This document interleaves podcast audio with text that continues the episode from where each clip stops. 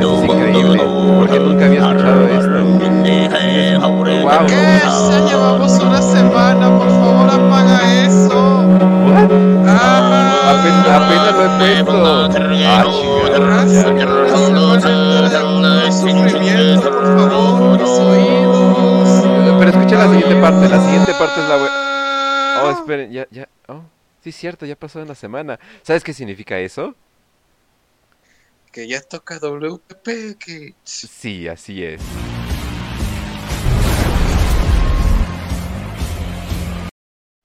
Hola gente y bienvenidos después de una semana de solamente escuchar cantos mongólicos de garganta. He estado listo y preparado para hablar de en lo que diría la legión más menospreciada de todas las pinches legiones, inclusive las legiones borradas. ¿Por qué? Porque pues hay muy poco, hay muy poco fandom alrededor de ello, a pesar de que pues no manches, son bien chingones y debería de haber más arte y debería de haber más novelas y deberíamos de saber qué chingados pasó con Jagatai, pero pues bueno, antes de empezar con todo esto, Facio, ¿cómo estás? Muy bien, ya aquí listo. Un saludo a todos los que nos están escuchando y los que nos van a escuchar en la repetición. Nuevo lunes, nuevo episodio de Warhammer para Pretos y ya por fin regresamos con la herejía. Desde que nos aventamos como 10 episodios de no herejía, em, que también les gustan, eso nos queda claro, pero ya había que regresar, y qué mejor que regresar con Yagatai, con las cicatrices blancas, con un, legión en este caso que no es muy conocida, no es muy apreciada, pero más gente debería apreciarla.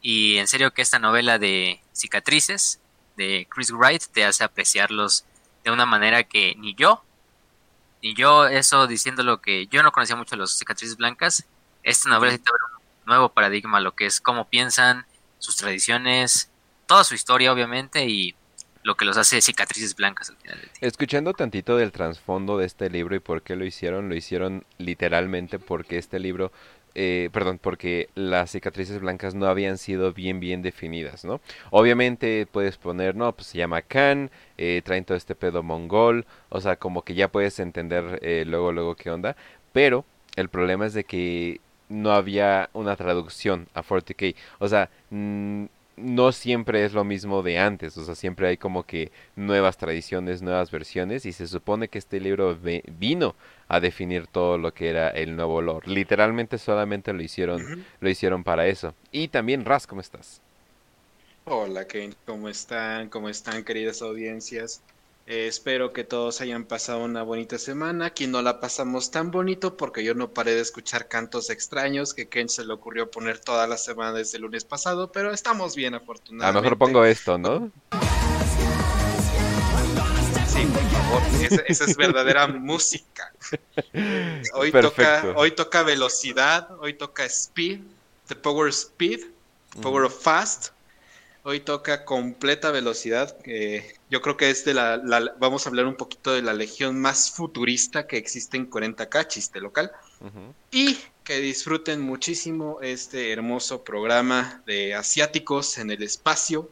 Eh, probablemente la legión más basada, como algunos dicen, la legión más potente y vamos a hablar un poquito de, yo creo que el top 3, al menos, de los primarcas más fuertes que existen en todo el lore de 40k. Por cierto, ya que está basado, ya que está basado en los mongoles y en, en Genghis Khan, o Chighis Khan, como le dice gente, datos, datos únicos, por cierto, de Mongolia, para que se den una idea. Hasta la fecha, un tercio de su población siguen siendo nómadas.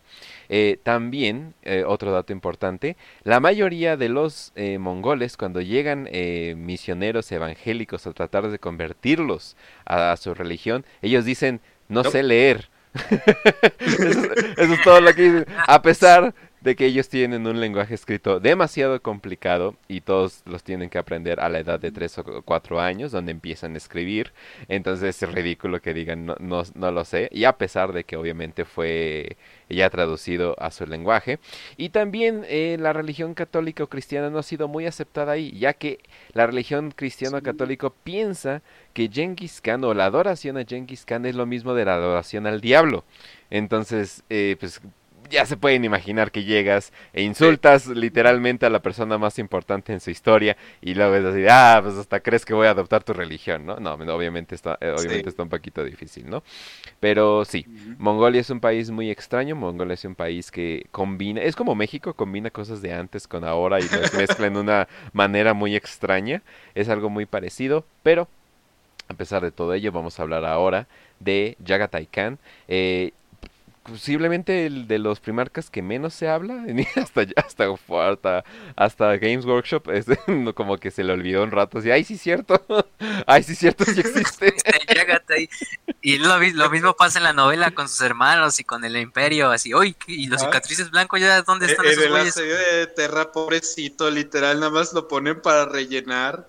No, y también, eh, y también el problema es de que eh, Yagatai está hasta su... Bueno, o sea, el planeta de Chogoris, sí lo estoy diciendo bien, ¿verdad? Chigoris, Chogoris, ajá. Eh, Chogoris. Chogoris. Eh, está hasta la... Para que sea más fácil. Está hasta la chingada. Está hasta la chingada. Entonces, no, o sea, entonces básicamente ya cuando llegó el emperador, él así de, no, pues ya tengo aquí mi changarro bien puesto, ya conquisté todo el planeta. Y el emperador, muy bien. Pero bueno. Muy bien, súbete al barco, vámonos, hijo. y así comenzó una historia, una grandiosa historia. Sí, no, y bueno, otro dato ahí también de Mongolia, pues las religiones chamánicas tienen un peso muy grande hasta el día de hoy, aunque ya no sean. Y es lo mismo que se ve reflejado con los cicatrices blancas. Vamos a ver que sus creencias chamánicas, sus creencias de mundos planos, de chogoris, pues las llevan con ellos en orgullo e incluso escondiéndolas de las demás legiones y del imperio como tal. De, de hecho, eh, como dato curioso del lore también, eh, hay una historia que se parece muchísimo a la primera conquista de Genghis Khan, que es este cuando Yagatai empieza a unificar las tribus de, de su sector, de su parte del mundo, y se tiene que enfrentar a un este a un como que reino que no me acuerdo cómo se llamaba el, como que mandaba palatino que justamente eh, algo que pasaba mucho en Mongolia en tiempos antiguos es que los chinos, que estaban en el norte de China, invadían Mongolia para buscar este, esclavos y se llevaban esos esclavos a China para pues, utilizarlos en las peores tareas. O sea, si creían que los japoneses trataban mal a los eh, coreanos en la Segunda Guerra Mundial, no tienen ni idea de cómo trataban los chinos a los mongoles en la Edad Media. Entonces, justamente cuando el palatino, o sea, el hijo del palatino va a hacer estas este, invasiones para sacar eh, esclavos de esta parte, Yagatai Khan, siendo Yagatai Khan, eh, se encuentra con este pequeñito ser humano frágil y le corta la cabeza. y creo que ata el cuerpo a un caballo y manda ese caballo a la a la ciudad donde se encuentra el Palatino. Esto lo estoy diciendo a memoria. Si estoy en un dato equivocado, Facio, por favor, corrígeme. Eh, bueno, era una partida de casa. Más que ah. nada del hijo. Ya ves que es hijo de un noble, entonces hacían sus partidas de casa así de, ah, voy a cazar unos, unos animales, pero pues se alcanzó y se metió en territorio que no le correspondía y se encontró con, con una pared de 2 metros 80, que tiene un bigote mongol. Entonces, cuando le parten la cabeza y solamente tiene la inscripción, los pueblos ya de Chogoris no van a seguir divididos o algo así. y creo que pasa como que una hora o dos horitas nada más. Y sale el palatino con su ejército totalmente enojado y quiere como que madrearse, pero obviamente te estás enfrentando a un primarca y aunque no haya recibido ni siquiera su legión, no tiene todavía de entrenamiento, no tiene nada de, super guerrero espacial, pero sigue siendo un primarca. Entonces, este güey se le quiere ir a los trancazos con, con Yagatai Khan. Yagatai Khan lo, lo deja, bueno, pues como, como dejaría Yagatai Khan a cualquier enemigo.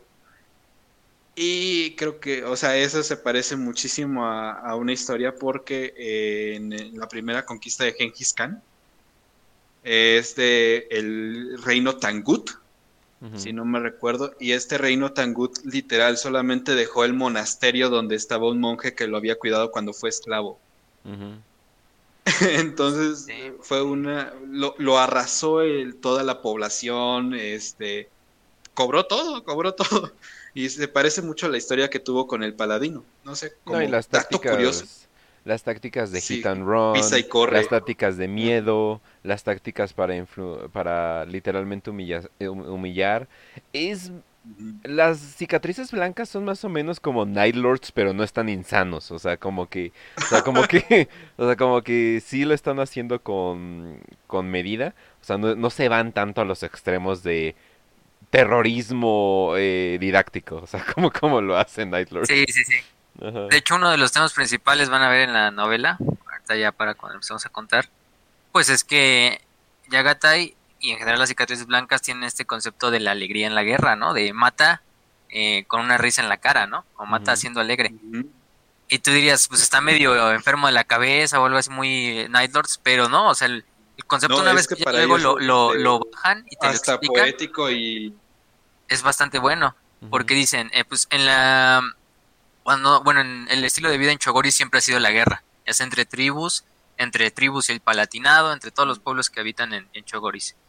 Eh, el recibir la muerte para un soldado, para un soldado chogoriano, para un miembro de la, del planeta Chogoris, pues no es algo de tristeza, es todo lo contrario, es el estilo de vida por el cual se ha criado toda tu, tu raza y tu pueblo. Entonces, recibir la muerte a través de la guerra es un motivo de risa, un motivo de celebración, un motivo de diversión.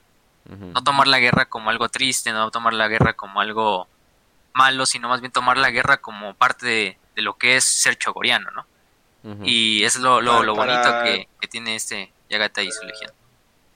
Para nosotros sería bárbaro o salvaje, y de hecho es algo que se tiene mucho en la connotación de cómo ven a los cicatrices blancas otras legiones. Sí. Pero para ellos es hasta poético eh, e íntimo el estar en una batalla, el estar peleando es, su tradición. Me encanta eso así de, ustedes son unos salvajes, mientras que mientras que están tomando sangre, mientras que están torturando gente, mientras que, quemando niños, eh, mientras, mientras que están tomando están tomando leche de yaca ahí en un cráneo humano así.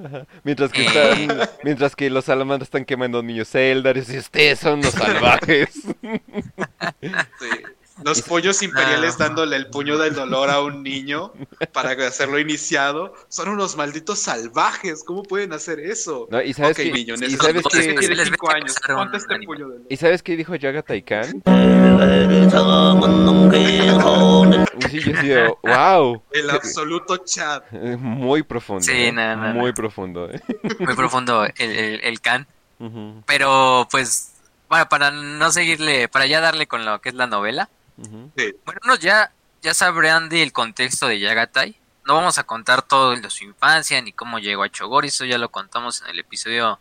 Fue en la parte, si no mal recuerdo, 3 de la Gran Cruzada, los episodios de la Gran Cruzada. Ahí pueden ir a rechecarlos. Ahí, bueno, ahí están todos las, las timestamps donde dice Yagatai Kan, ¿no? Y los cicatrices. Nada más un contexto rápido, pues recuerden, llegó este planeta de Mundus Planos, llamado bueno, Mundus Planos para el Imperio, pero Chogoris para, en la lengua pues originaria del planeta. Eh, rápidamente unificó a todos los pueblos nómadas de lo que eran las planicies de Chogoris. Chogoris, imagínense, como el nombre lo indica, es un mundo totalmente plano. O sea, sí hay montañas y todo, pero la mayor parte del mundo son llanuras interminables. O sea, continentes que son prácticamente pura llanura. Por eso de ahí recibe el nombre de, mundos planos. Acabó con el Palatinado, que tenía esclavizado a la mayoría de los pueblos nómadas. Unifica a todos estos pueblos. Eh, y los pone bajo una sola bandera, ¿no? Bajo la bandera del, del Khan. Obviamente ustedes ya se habrán dado cuenta que Chogoris pues, es un planeta que durante la era oscura de la tecnología lo más probable es que fue colonizado, bueno, obviamente fue colonizado por, por gente de origen mongol o de origen de estos pueblos euroasiáticos, ¿no? No solo mongoles. Eh, por lo mismo, esta cultura se ha mantenido durante siglos, al igual que Fenris fue colonizado por escandinavos eh, y así otros planetas, ¿no? En ese sentido. Eh, y por lo mismo Chogoris mantiene bastante de los rasgos culturales que mantiene la Mongolia actual o la Mongolia, que de hecho en 40k, bueno, en 30k ya no existe Mongolia, nada más existen esos territorios tecnobárbaros ahí en Asia, eh, de los cuales de hecho una vez que el emperador toma control de, de, los cicatrices blancas y se encuentra con Yagatai, Yagatai toma obviamente el control de su legión, que ya procedía de Terra, pero por alguna razón la culturiza completamente de Chogoris, o sea, Les dice, todo lo que pasó con ustedes, olvídenlo, ahora son chocorianos. Y los juntó con su propia legión, o sea, de los reclutados de Chogoris. y también hay que, fusión que también hay que mencionar que Jagatai es de los que mm, más dudó en servir al emperador porque era servir a otra persona y ellos son completamente en contra de ello, ellos les encanta la libertad, entonces servirle a otro se vería como algo malo, pero es el emperador, entonces es como que, ah, no creo que no le puedo decir que no este güey. Si es su papá genético, al final Yagatai también tiene esta, esta obviamente esta percepción de que pues tampoco los cicatrices y él se puede quedar totalmente atrapado en Chogoris, ¿no? ¿Qué tal si ahora en vez de conquistar las planicies de Chogoris, conquistamos lo que son las planicies galácticas, ¿no? En este caso, conquistarla en el nombre de alguien que él confía que está haciendo lo correcto. A lo mejor el emperador sí lo toma como su padre. A él nunca le gustaron el concepto de emperadores, porque de hecho hay una parte en el libro donde dice muy claramente, el problema de, de serte el líder o de hacerte como el emperador de todo lo que has conquistado, es que con el tiempo tú mismo te corrompes, tú mismo te, te pudres, entras en la decadencia como emperador. En el momento en que tú dejas de conquistar y te sientas en tu trono, empiezas a dar políticas y te escondes tras los muros altos de tu castillo, en ese momento dejaste de ser por lo que luchabas desde el principio. Y eso a Yagatai nunca le gustó. Por eso él siempre estuvo en contra de los emperadores. Sí, en ese caso, pues.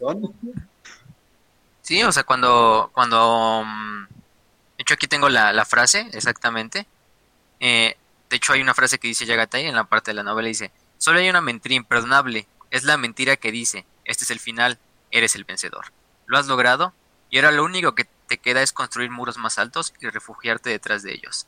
Ahora dice la mentira, el mundo está a salvo. En el concepto de los cicatrices blancas, pues la quedarse atrapado detrás de unos muros nunca fue algo factible, no va con su, su forma de pensar, ni con sus tradiciones, ni su cultura. Lo Por cual eso es siempre... para los pueblos imperiales, pero bueno. Sí, bueno, pero los pueblos imperiales pueden irse a tomar el culo, especialmente así lo dice este Yagatai en una de las partes casi, cuando Dorn le da órdenes de regresar a Terra. Em, pero bueno, en ese sentido, los cicatrices nunca fueron tan, tan próximos a lo que era el concepto de un imperio de la humanidad estable o, o ya sin expansión, ¿no? Como pues obviamente todos los primarcas sabían que una vez acabara la Gran Cruzada, que el, la humanidad conquistara todo recóndito de la galaxia, pues iba a llegar un momento de paso donde ya todo se iba a estancar, ¿no? Donde ya no iban los, incluso los primarcas a ser necesarios. Eh, de esa manera también es algo que a Yagatai lo distancia mucho, no solo de su padre, sino también de sus demás hermanos. Y el principal problema que vamos a ver con Yagatai es que, pues Yagatai y los cicatrices blancas son muy ajenos a todos los demás legiones y a las demás eh, personas del imperio. O sea, las cicatrices blancas solo son un, un rumor, los cicatrices blancas solo son uno más de la lista, ¿no? No es como que tomen mucha importancia en ello, les pongan mucha atención. Son muy herméticos, incluso hasta el punto de ser más herméticos que, por ejemplo, la Legión Alfa. O sea, ninguno de los hermanos primarcas conocía a fondo cómo operaban los cicatrices blancas, cómo operaba Yagatai, cuáles eran sus tácticas, su forma de hacer la guerra. Obviamente conocían pues lo, lo más superficial, ¿no? De que les gustaba la velocidad, que les gustaban los ataques relámpagos, todo esto de retirada y huye y este contraataques, pero hasta ahí, o sea, era algo muy básico, que pues, cualquier legión lo podía saber en cualquier momento. Y por lo mismo de que Yagatai nunca le gustó pelear junto a sus hermanos en muchas de las instancias, siempre era de que su legión luchaba sola. O sea, donde las enviaban era solo los cicatrices blancas y ya. No había otra legión que los apoyara ni otra legión que los necesitaran, porque pues, su concepto de guerra iba a ser Fulgrim, ¿no? Sí. Con Fulgrim que le dice, pues, Yagatai es, es una reunión que tienen después de Ulanor. De hecho, están en Ulanor todavía esperando a que pues, las naves se vayan para que cada primarca se vaya a un lado de la Gran Cruzada a seguir luchando. Está Sanguinius, está Mortarion, está Fulgrim y está, y está el propio Khan, ¿no? Están discutiendo de diferentes cosas. entre esas cosas, pues es por ejemplo lo de los bibliotecarios, ¿no? Ahorita vamos a hablar de eso pero en una parte de Fulgrim sí le dice, eh, sé como, porque llega Taikan lo reta así de, pues que tú te preocupas mucho por cosas tan superficiales como que tu armadura no tenga polvo, no sé qué. Y el, y el Fulgrim le dice, me estás retando, si quieres nos vemos eh, uno a uno en, en, tu propio Chogoris, nada más dile a tus, a tus legionarios que limpien todo para que mi, mi armadura no se cubra del polvo asqueroso de tu planeta, ¿no? Y, y así están en un, como en un pique, ¿no? Y de repente le dice incluso de este Fulgrim. He, he escuchado de algunas voces del Mechanicus que le haces cosas extrañas a tus naves, Yagatai. Y Yagatai en una forma muy épica le contesta, yo he escuchado de otras voces que les haces cosas muy extrañas a tus legionarios, Fulgrim. Entonces ahí sí es cuando, cuando Fulgrim pues ya básicamente se emputa. Lo bueno es que está de sanguíneos y, mortal y ya calman y no, no, pasa mayores. Al final es una broma entre hermanos también. Pero si está esa rivalidad clara entre... No, no, no, no nada más entre Fulgrim y el propio Khan, sino Khan en realidad con todos sus hermanos. Creo que los únicos que tenía una buena relación era con Horus, porque pues, ¿quién no tiene una buena relación con Horus? Ajá. Eh, con que bien con Dorn también, ¿no? Con Dorn un poco, y pero con quien más se llevaba era con Sanguinius y con Magnus. Magnus mm. quizá era su mejor amigo de todos los primarcas, o su el hermano que más apreciaba. Y eso no es que no quisiera a los demás, pero pues, recordemos, los primarcas al final del día vivieron la mayor parte de su vida sin conocerse uno al otro. No, y también Eran totalmente ajenos. El pedo, de, el pedo de es que sí tenía un pedo, no psychic, o sea, no necesariamente psyker, pero sí tenía un pedo místico muy cabrón. Eh, y sobre todo con el hecho de, que sus, o sea, sus bibliotecarios eran más que nada como chamanes y tenían todo ese pedo. o sea, ah, hasta tienen el mismo nombre. Entonces cuando este pinche, cuando este pinche, pinche Yagatai empezaba y, así y este güey Magnus, ah sí, a huevo, a huevo, sí, sí, sí, mira, yo también le hago, güey. Y es como que, o sea, como que. Y Magnus empezaba con sus cantos así como mesopotámicos, así, ¿no? es que son como de por allá los, los Lo cual es extremadamente gracioso porque te imaginas el concilio de Nicea y a Khan que tiene a estos chamanes como mongoloides que se ponen hasta cráneos y huesos. te imaginas a Ross, a Lehman Ross con los este. Ahí son los estos. Sí, los sacerdotes. Que, que, están este, haciendo como que danzas vikingas y toda esa onda. y, Magnus queriendo hacer lo mismo con, eh, con ondas egipcias. y le dicen, no, ya la cagaste, olvídalo. no, es que imagínate llegarla así de, me llegó un mensaje de un espíritu eh, ancestral de Chogoris que tengo que hoy bañarme en sangre y Dorn así de, Jesse, what the fuck are you talking about?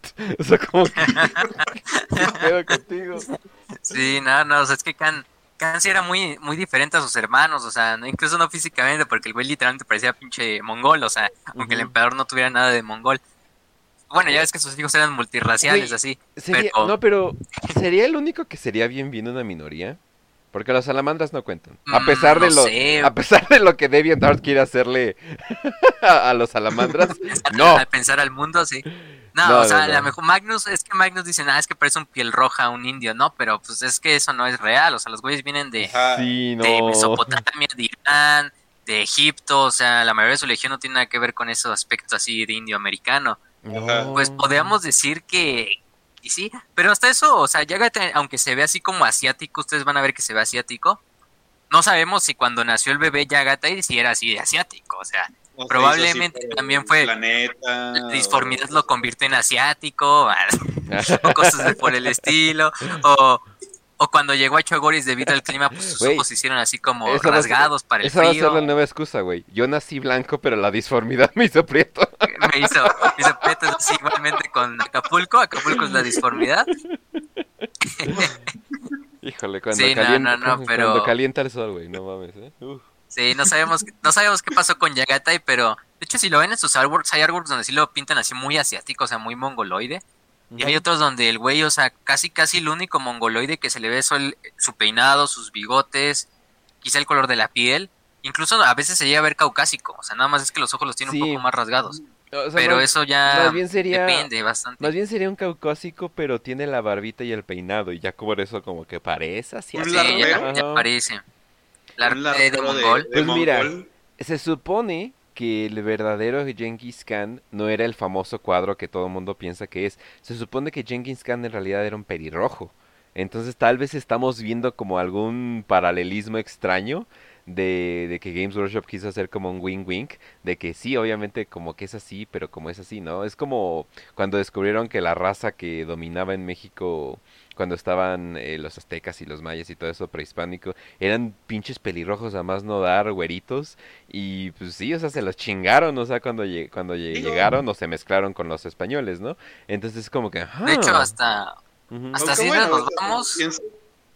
Games Workshop le gustó hacer la idea de aztecas eh, lagartos, así que no sé muy bien qué, qué tan fiable sea en estos casos. Miren, hasta Miren, hasta Yagata y su, y su legión serían los más prietos porque pues la mayoría de los amerindios de aquí de América, por ende prietos, eh, son de origen mongoloide. O sea, son de pueblos mongoloides que cruzaron el estrecho. Entonces, por eso mucha gente de aquí de América, indígena o que no sean mestizos, más predominantemente indígena, pues se ve con esos ojos rasgaditos o con ese como perfil de cara que se lo verías a una persona en Mongolia. Por lo mismo de que pues, son mongoloides. Sí, completamente. Pero bueno, nos, ya nos detuvimos mucho tiempo hablando del origen étnico de Yagatai. Obviamente, tenía que ser. Pero es importante, es un punto importante también para ver el problema que luego se generará en su legión. La, bueno, ahora sigamos con la novela. Pues los que no conozcan la novela, la novela de Scars o de Cicatrices es la novela 28 de la herejía de Horus. Es escrita por Chris Wright. Que de hecho a él se le encomendó hacer todas las, todos los libros de la herejía de Horus que tengan que ver con los cicatrices. A él los ha escrito.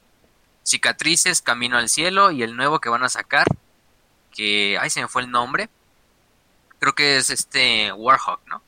Creo que Halcón de la Guerra se llama el siguiente libro, que es el siguiente libro del asedio de Terra, es el, más próximo a salir, también lo va a escribir Chris Wright, y es obviamente enfocado en los cicatrices blancas y en Mortarion, que es uno de los grandes antagonistas de esta novela, aunque sea más al final.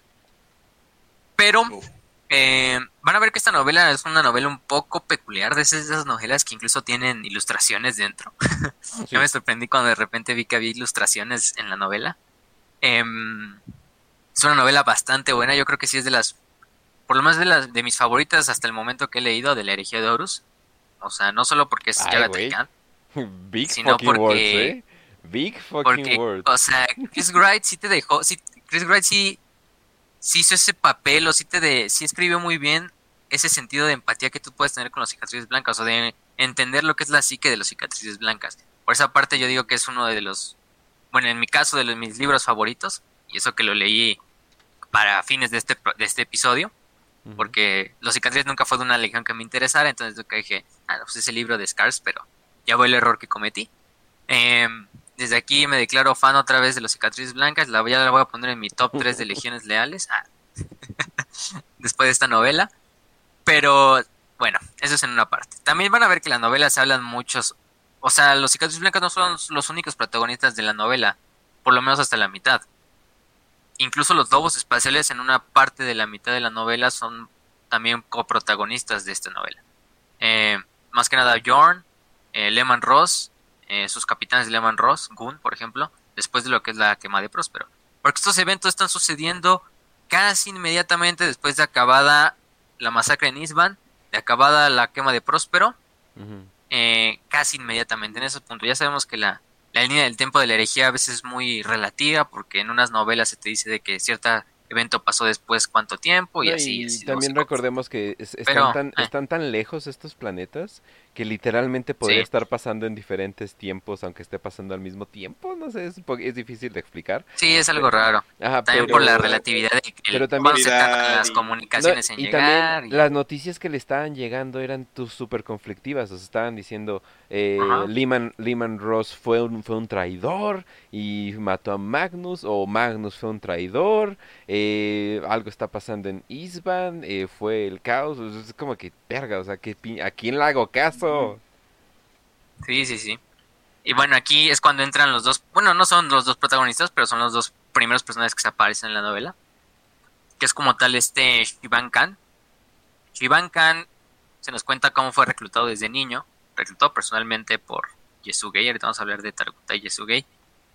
Eh, recordemos, los cicatrices blancas tienen estos rituales muy propios que es en el momento en que son reclutados y hacen todos sus, este, reciben sus implantes, hacen todos sus exámenes, se hacen esta cicatriz ritualística en una de las mejillas, como una forma de hacer un lazo no solo con su primarca, sino también con la cultura antigua de Chogoris, que era esta práctica de hacerse cicatrices en la cara para marcar que eras parte de un clan. Eh, y por esa manera se identificaba. Y eso lo hacían todos los cicatrices blancas, todos los cicatrices blancas, por eso de ahí también viene el nombre, porque pues, la cicatriz se ve blanca al, momento de cicatrizarse. Eh, Tamu es reclutado por, por Targutai Yesugei. Targutai Yesugei, ustedes van a conocerlo porque él es el vidente de la tormenta más grande de la legión. Es una de las manos derechas de, este, del Khan, de Yagatai. De hecho, para es uno de sus grandes amigos. de hecho, para que se hagan la idea, los únicos que pueden reclutar de, en el planeta de Chogoris son los videntes de la tormenta, son estos como que chamanes que tiene la, la legión. Y es como que solamente ellos tienen el derecho de reclutar, de la misma manera como los sacerdotes rúnicos para los lobos espaciales son los que están eh, encargados de cuidar a los reclutas y así es, así es como se lleva. Sí, hay muchos paralelismos entre las dos legiones, entre lobos y, cicatrices, por esa parte. Eh, como ya bien dice Raz, los, los, videntes de la tormenta son los Psykers, básicamente, de la legión. Eh, son los psíquicos. Obviamente no tienen el nombre de bibliotecarios ni nada de eso, ellos tienen su propio nombre que es vidente de la tormenta o Stormseer en inglés. Em, y siguen una forma muy tribal, muy superficial de lo que es el poder de la disformidad. De hecho, hay una de las grandes cosas que marca una parte del libro que ellos, la mayoría de la gente en Chogoris creen en lo que es el sendero en el cielo, ¿no? O, eh, sí, más que nada el sendero en el cielo.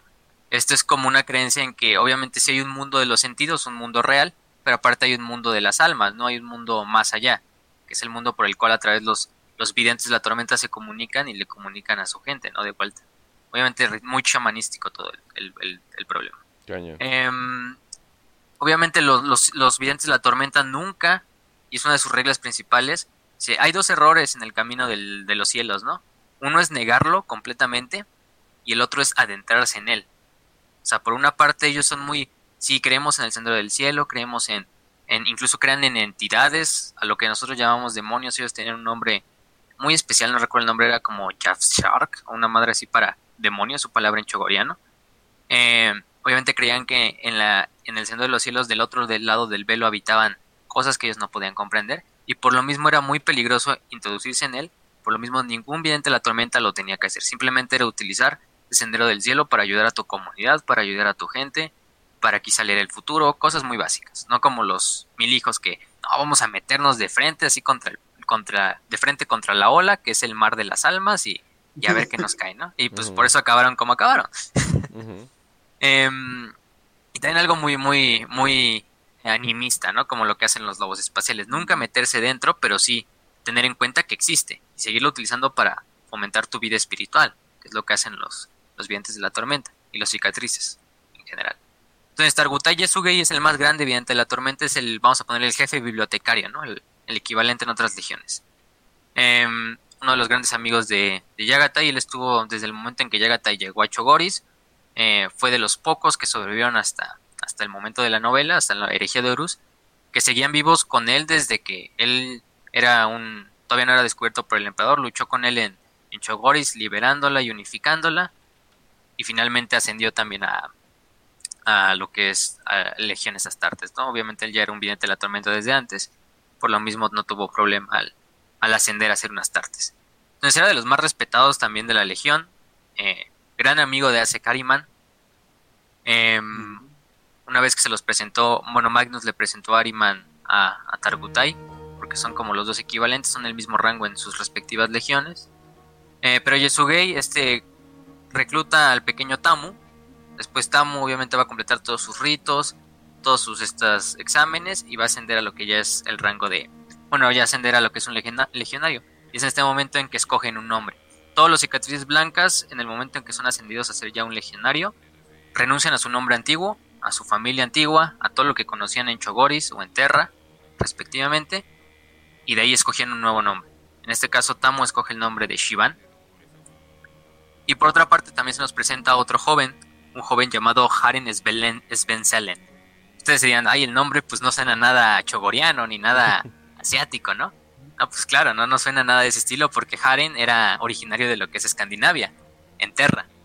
Él sí era terrano, eh, una vez que la, una vez que ya los cicatrices blancas fueron descubiertos, bueno, llega a descubierto por el emperador, los cicatrices blancas empiezan también a ser reclutados la mayoría de chogoris, pero recordemos que la gran vieja guardia venía de Terra, o sea que había muchos todavía terranos dentro de la legión.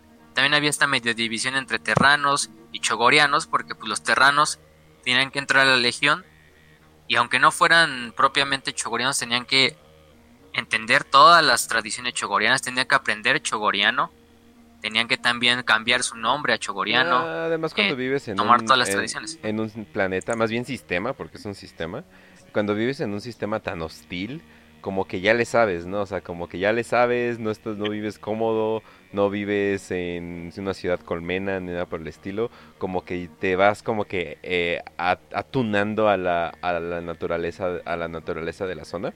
Muy parecido con, de hecho, los mongoles, eh, cuando había mongoles que se retiraban porque llegaban, mataban a la- alguien de una granja y decían, no, pues hay que quedarnos en la granja, ¿no? Eh, llegaban los mongoles eh, guerreros y les decían, eh, no, pues vengan, ¿no? A hermanos, no sé qué, bla, bla, bla. Y como que ya pasaba un rato y los güeyes, y no mames, es que ya no aguanto ese estilo de vida. Ah, la vida de granja te ha suavizado. Y es como, no mames, güey. o sea, algo si la vida de granja suaviza a las personas, estamos hablando cabrón. Sí. Eh, sí, o Sí. sea, es que esos güeyes también, ¿no? Imagínense los cicatrices blancas tomando leche de, de yak así todo el día, comiendo carne de caballo y de, y, y de, de ganado bovino, ¿no? Imagínate qué tan pinches eh, testosteroneicos iban a estar. Em, por eso mismo, pues ya ven que luego los mongoles son de los pueblos asiáticos más altos y más fornidos, incluso más que los japoneses, que los chinos y todos combinados. Sí. Todos Están ya sabemos cómo. Pero bueno, es otra historia. En este caso, pues el pequeño Haren era un miembro de Escandinavia. O sea, él no tenía nada que ver con los cicatrices blancos, ni culturalmente, ni de orígenes, ni nada. O sea, el, el güey era simplemente pero eso. Pero en Terra habían estas como... em, vamos a ponerlo como estas pruebas mundiales donde se ponían jóvenes a competir de todos los pueblos y de ahí se veían quién era digno para hacer una legión Astartes. Obviamente con el entrenamiento que tú esperarías para un Astartes, ¿no? Niños muriendo, niños quedando discapacitados completamente después de que no pasaran las pruebas. O sea, ese punto así de que... O sea, de hecho, Karen en la primera parte se nos habla cómo los ponen a hacer una carrera de obstáculos. Y no recuerdo la carrera de obstáculos, pero sí dura unas decenas de kilómetros, por lo menos, la carrera de obstáculos. Y son niños, niños de 9, 10, 11 años. Creo que el, el más grande no superaba los 12 años. Entonces, Haren eh, desafortunadamente queda al último parte de la carrera, queda como en séptimo lugar. Él iba muy decidido de todo esto. Eh, en una parte como que se, por lo mismo del cansancio y de ya de que estaba corriendo, ya llevaba bastantes horas corriendo, pues aturde y da a parar contra un lobo lunar que estaba supervisando como el entrenamiento. Un lobo lunar en esta época todavía eran los lobos lunares. Y pues Haren siempre soñó que su sueño siempre fue servir en la legión de, de Horus, en la de los lobos lunares. De hecho, incluso el, el legionario le dice, si sigues así, alguna vez a lo mejor tendrás este escudo que lleva en la hombrera, ¿no? Y Haren siempre se mentalizó con eso. El momento viene cuando le dicen, pues pasaste, quedaste en como séptimo de tu generación, se te asignará una legión. Eh, y obviamente Haren estaba emocionado porque, ah, pues ya me van a dar los hijos de Horus y todo esto. Hay legiones que tienen bastantes elementos, entre ellas los hijos de Horus, los ultramarines, los portadores de la palabra. Por lo tanto, se ha decidido que tú tienes que pertenecer a los cicatrices blancas.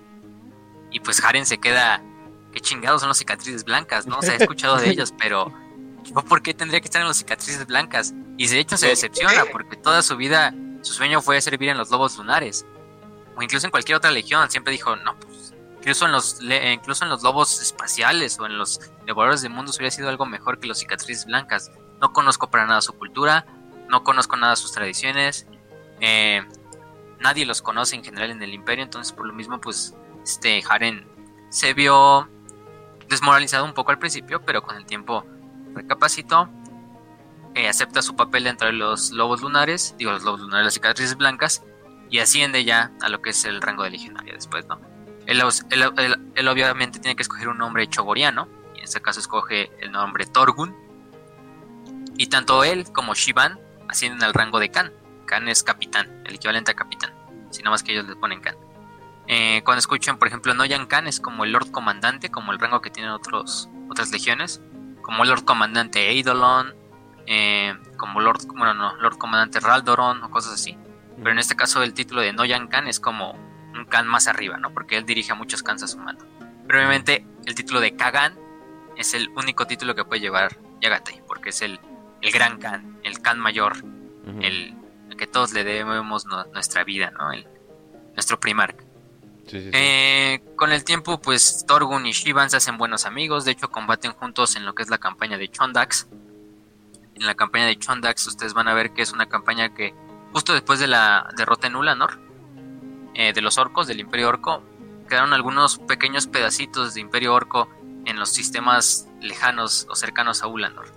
Entonces, Horus y el emperador le dieron la misión a, a Yagatai que después de Ulanor él tenía que ir a acabar con todos esos pequeños imperios orcos que habían quedado ahí sobreviviendo en, el sistema de Chondax. No, y también... Y bueno, Yagata ya aceptó la... ¿Qué, manera, ¿Qué manera tan lista, la neta? Y eso sí se la doy al libro. Introdujeron el, el sistema narrativo de un pez fuera del agua sin y a la mitad del puto libro me di cuenta que eso habían hecho. Yo, puta madre, ¿por qué no me di cuenta antes? Hasta como que me frustré de que, no mames, me engatusaron bien cabrón.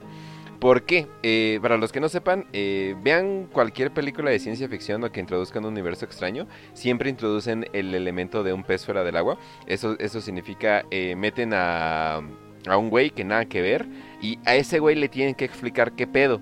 Pero en realidad está funcionando como un avatar para la audiencia. Entonces así ya no te pierdes con estos universos vastos y todo eso. Pero lo hicieron de, de una manera tan bonita que neta no me di cuenta.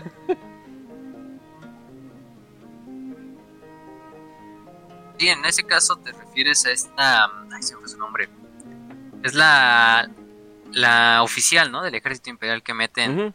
Bueno, meten a fuerzas a lo que es la legión. Sí, ahorita estoy buscando el nombre, pero es ella, esta. Ay, se me fue su nombre. Bueno, ahorita, me acuerdo. Pero ella es una oficial de lo que era el ejército imperial. Que es el. Después de ascender bastante tiempo en el, en el departamento Monitorum se le, se le da la tarea de que sirva como consejera pues militar a lo que es Yagata y su legión, ¿no? También para un poco que no pierdan contacto con el imperio, también para enseñarles un poco de disciplina, porque pues, los cicatrices de blancas, aunque eran Space Marines, no podemos decir que es la, la legión con más disciplina, porque pues la disciplina no va con sus tácticas, o sea, no. sus tácticas son de correr, atacar, contraatacar, salir, este, de flanquear, todo, o sea, no es, no es un avance, no es un avance como en falange, como lo harían por ejemplo los puños imperiales o o unas formaciones defensivas o, el asedio que hacen los, los guerreros de hierro o, por ejemplo recibir el daño más posible y luego contraatacar de los guardia de la muerte no los, los, los cicatrices blancas es muy muy a su estilo. Entonces por lo mismo pues se creía que no había no había esta cómo decirlo esta disciplina. Y de hecho es Ilia Ilia Rabalion que muchos dentro de la legión le dan el nombre cariñoso de Su. Eh, esta Su, vamos a llamarle Su desde este momento, eh, se convierte pues no en una como mamá para los cicatrices blancos, pero sí como en una pues buena consejera, una que siempre está cerca de Yagatai, por lo mismo de que pues Yagatai la aprecia mucho, de hecho Yagatai tiene juegos con ella de un juego originario de Chogoris que pues va muy a las tácticas de Chogoris. Que es un juego así rápido, un juego donde tienes que como cercar el área de tu contrincante lo más rápido posible Obviamente la, pobre Ilia siempre está perdiendo contra Yagatai porque pues aparte de que está jugando contra un primarca, pues solo él entiende ese juego. Eh, de vez en cuando juegan incluso regicidio, pero sí ella es como, bien dice Kenshi, como ese pez fuera del agua, porque muchas partes de la novela te la van a estar contando desde el punto de vista de ella, ¿no? De, oye, ¿por qué los cicatrices blancas hacen esto? Oye, ¿por qué los cicatrices blancas hacen esto otro? Entonces sí es esa parte bonita de, de la novela también de Chris Wright. Y no me di de hecho, Ilia va a tener lo hizo muy bonito, lo, hizo, lo, hizo, muy bien, no manches, o sea, la neta sí me, sí me sorprendió. Eh, que, por, que por cierto, chingada madre, pinche internet ya lo arruinó. ¿Por qué se llama Sus? ¡No! muy Sus. Creo que, es Su, o no sé si sea Sus, pero bueno, de todos modos, este. Yagata dices, no, pero en este momento, pues seguimos con lo que es la campaña de Chondax. La campaña de Chondax eh, duró bastante tiempo, de hecho dura bastante. Es ya finales, la campaña de Chondax no acaba y eso que la herejía de Uru ya está compensando. Entonces mientras la campaña de Chondax sigue acabando, la, herejía ya comenzó. Ya empezó la masacre en Isban, ya pasó lo que pasó en Próspero, ya pasó todo esto.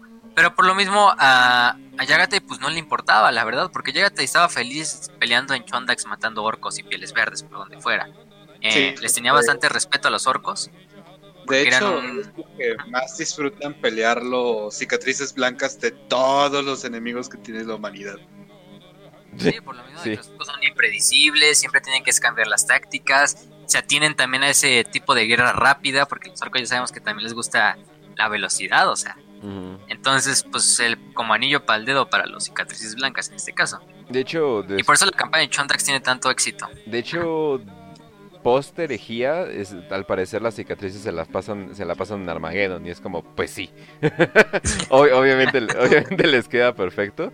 Oigan, pero por cierto, gente, gracias a las casi 50 personas que nos están viendo en vivo, eh, si nos pueden dar un like, compartir el stream, eh, comentar lo que, lo que ustedes quieran, todo para aumentar el algoritmo, para que más personas nos puedan encontrar y pues ya saben, ¿no? Que, este, que esto crezca y esto eventualmente se vuelva algo pues, pues algo más chido para todos. Así que, bueno, ahora sí, ya sigue. Exactamente.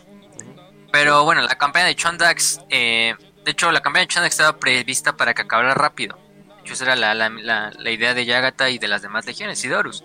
Pues la, esto acaba rápido, no hay problema, acaban rápido con los orcos sobrevivientes y nos regresamos, ¿no? A lo que es el imperio a buscar otra misión, ¿no? A Yagatai le gustaba también Chondax porque era una zona muy alejada de las demás conquistas del Imperio y de las demás flotas expedicionarias. Sabemos que los cicatrices blancas les gusta estar solos completamente. Su propio hermetismo no les gusta estar enjaretados o encerrados en una, en una nave y en una flota y de ahí no salir y solo estar vagando y a ver quién me da una misión, quién me da otra misión. No, a ellos les gusta irse a los lugares más recónditos de la galaxia y, y luchar por, no sé, por 50 años y luego regresar y mira, aquí tenemos la cabeza del caudillo orco de ese imperio. Pero... bueno, esperarías de un mongol que se la pasa en el espacio y peleando y peleando y peleando. Sí, sí. Pues también las, las, los lugares más inexplorados de la galaxia pues, son los más peligrosos y los que más desafíos te ponen. Por lo mismo a Yagatai le gustaba bastante. Y Yagatai, pues como ya dijimos, eh, nunca fue muy cercano a sus hermanos. Te digo, y de hecho, históricamente, las campañas que más de que más hacían como resueno en Asia eran las conquistas mongolas que se hacían sobre Hungría, sobre este, esta parte del Rus de Kiev. O sea, estas campañas que se hicieron en Europa eran como que, wow, güey, es la mejor pelea que estoy teniendo, es la mejor guerra que podemos tener porque... Los orcos, de la vida real, los mongoles. Ajá. Entonces, Sí, porque o sea, porque llegaban a lugares totalmente extraterrestres para ellos, ¿no? Como era Europa, donde pues ya tenían catapultas, ya tenían inventos tecnológicos más grandes, pólvora, cañón, bueno, los chinos también la tenían, pero... y por eso a los mongoles les gustaba tanto también conquistar partes de Europa, porque pues también era un desafío un poco más picosito, ¿no? Y de hecho, agarrarse a madrazos. De hecho, también lo que son los países escandinavos, tú dices, no mames, pues el frío los mata. No, el frío de hecho los motivaba más, así de, ah, no mames, podemos cabalgar por horas y no nos cansamos, qué chido, ¿no? Y por eso, hasta la fecha, si tú te vas a Finlandia, dices, espera, esto no es gente blanca, ¿qué chingados pasó aquí? Y los ves como que raritos, como que medio asiáticos, eso fue lo que pasó. Sí, Genghis Khan fue lo que pasó. De hecho, son los finlandeses, son de esas lenguas altaicas, creo que se llaman, uralo altaicas, una madre así por ahí, que según están emparentadas con las mongólicas en realidad con los pueblos así euroasiáticos de, de, Eurasia, de Siberia, Mongolia obviamente y todo eso.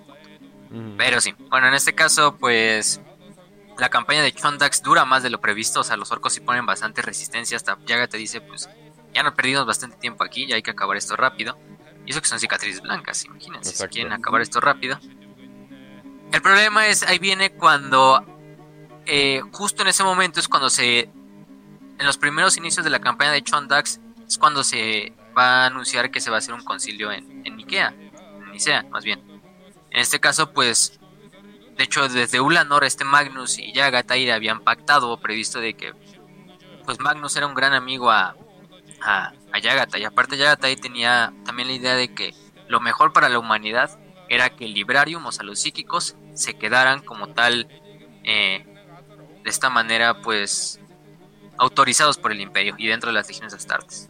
Porque pues aparte de que venía este legado cultural de Chogoris, de que estaban los Stormseers, aparte de todas estas creencias chamanísticas que tenían los propios chogorianos, pues creía que era mejor que, el imperio utilizara por ejemplo esa táctica de sí, conocemos la disformidad, no nos metemos dentro de ella para no entrar en sus peligros, pero la mantenemos ahí, simplemente, o sea, ni la utilizamos como herramienta, pero tampoco la destruimos completamente, porque la ignorancia al final del día va a engendrar más problemas.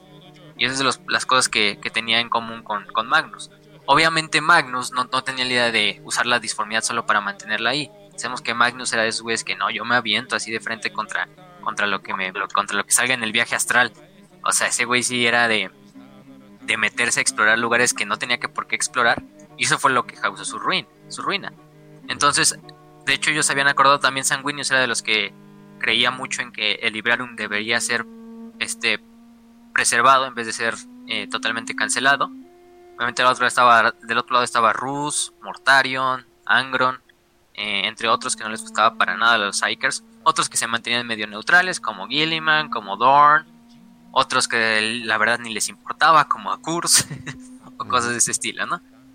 Entonces, el concilio de Nicea estaba preparado para que justo cuando Yagatai acabara en Chondax, regresara rápido y estuviera presente en el concilio para ayudar a Magnus y también para, para poner sus palabras dentro de la mesa, porque no es lo mismo que, por ejemplo, mandes un representante eh, como legionario a que vaya el primarca, ¿no? O sea, es una fuerza que impone, aunque sea entre otros 16 hermanos, otros 17 hermanos. Tomo Yagatai, por lo mismo de que Chondax se, se alargó, no pudo asistir a, a Nicea, pero mandó a Targutai a su hombre de confianza, al Stormseer más grande de la Legión, su más grande psíquico, y un gran amigo también de Ariman y del propio Magnus. Entonces en el concilio de Nicea ya sabemos cómo sucedió el concilio de Nicea. Magnus en un punto del concilio se pone pues básicamente como niño haciendo panchos, así de, ah, ¿por qué me quieren quitar mi disformidad? ¿Por qué nos quieren quitar el conocimiento? Todo esto va a engendrar más eh, grandeza para la humanidad y todo esto. Y de esa manera pues también Yagatai sabía que eso iba a ensuciar el, el, este, el discurso de, Magnus, porque Magnus simplemente se iba a ver como alguien caprichoso, como un niño caprichoso, en el sentido de que nada más quería la disformidad para él. Y por lo mismo de que Khan quería, de hecho en una parte Khan dice, bueno, en una parte que tiene Magnus una conversación con Yagatai posteriormente, ya en, en Próspero, ya en la, después de que Próspero fue destruida, dice, el problema contigo Magnus es que tú nunca bueno, Magnus dice, admito que mi problema siempre fue que nunca escuchaba, siempre me gustaba que me escucharan, ¿no? Y eso es lo que pues pasó, hizo lo que pasó y lo que sucedió en, en, en, Nicea. Por lo mismo, pues Targutai no tuvo otra más que también Targutai participó activamente en el concilio, de hecho habla así, no, los poderes disformes deben ser utilizados siempre con cautela y siempre deben ser conocidos por la humanidad, por lo mismo de que sabemos que el sendero de los cielos no es algo benigno, o a diferencia de los mil hijos, que los mil hijos sí pensaban que pues la disformidad era algo benigno, algo que los podía ayudar, pero los cicatrices blancas sí mantenerse como no, simplemente hay que conocerlo, hay que mantenerlo ahí y hay que controlarlo, pero nunca adentrarnos en él. Targutai también da su punto de vista, pero pues del otro lado, aunque Targutai haya, haya dado un buen punto, pues del otro lado tenemos a Mortarion, tenemos a Angron, tenemos al propio Ross con sus sacerdotes rúnicos y a otros que pues con el tiempo de la, de la de la, ¿cómo se llama? De la reunión, fueron yéndose al lado de, prohibir a los Hikers. Pues de hecho, no tiene otra más que aceptarlo. ¿Ah? qué? De hecho, Dork es justamente eso, que empiezan a decir, no, es que los psíquicos les empieza a pasar esto, esto, esto, esto, cuando empiezan a pelear y los poderes, los, estos poderes los pueden deformar. Y, y Thor inmediatamente como, ok, no, no, no. Esto no es para mí.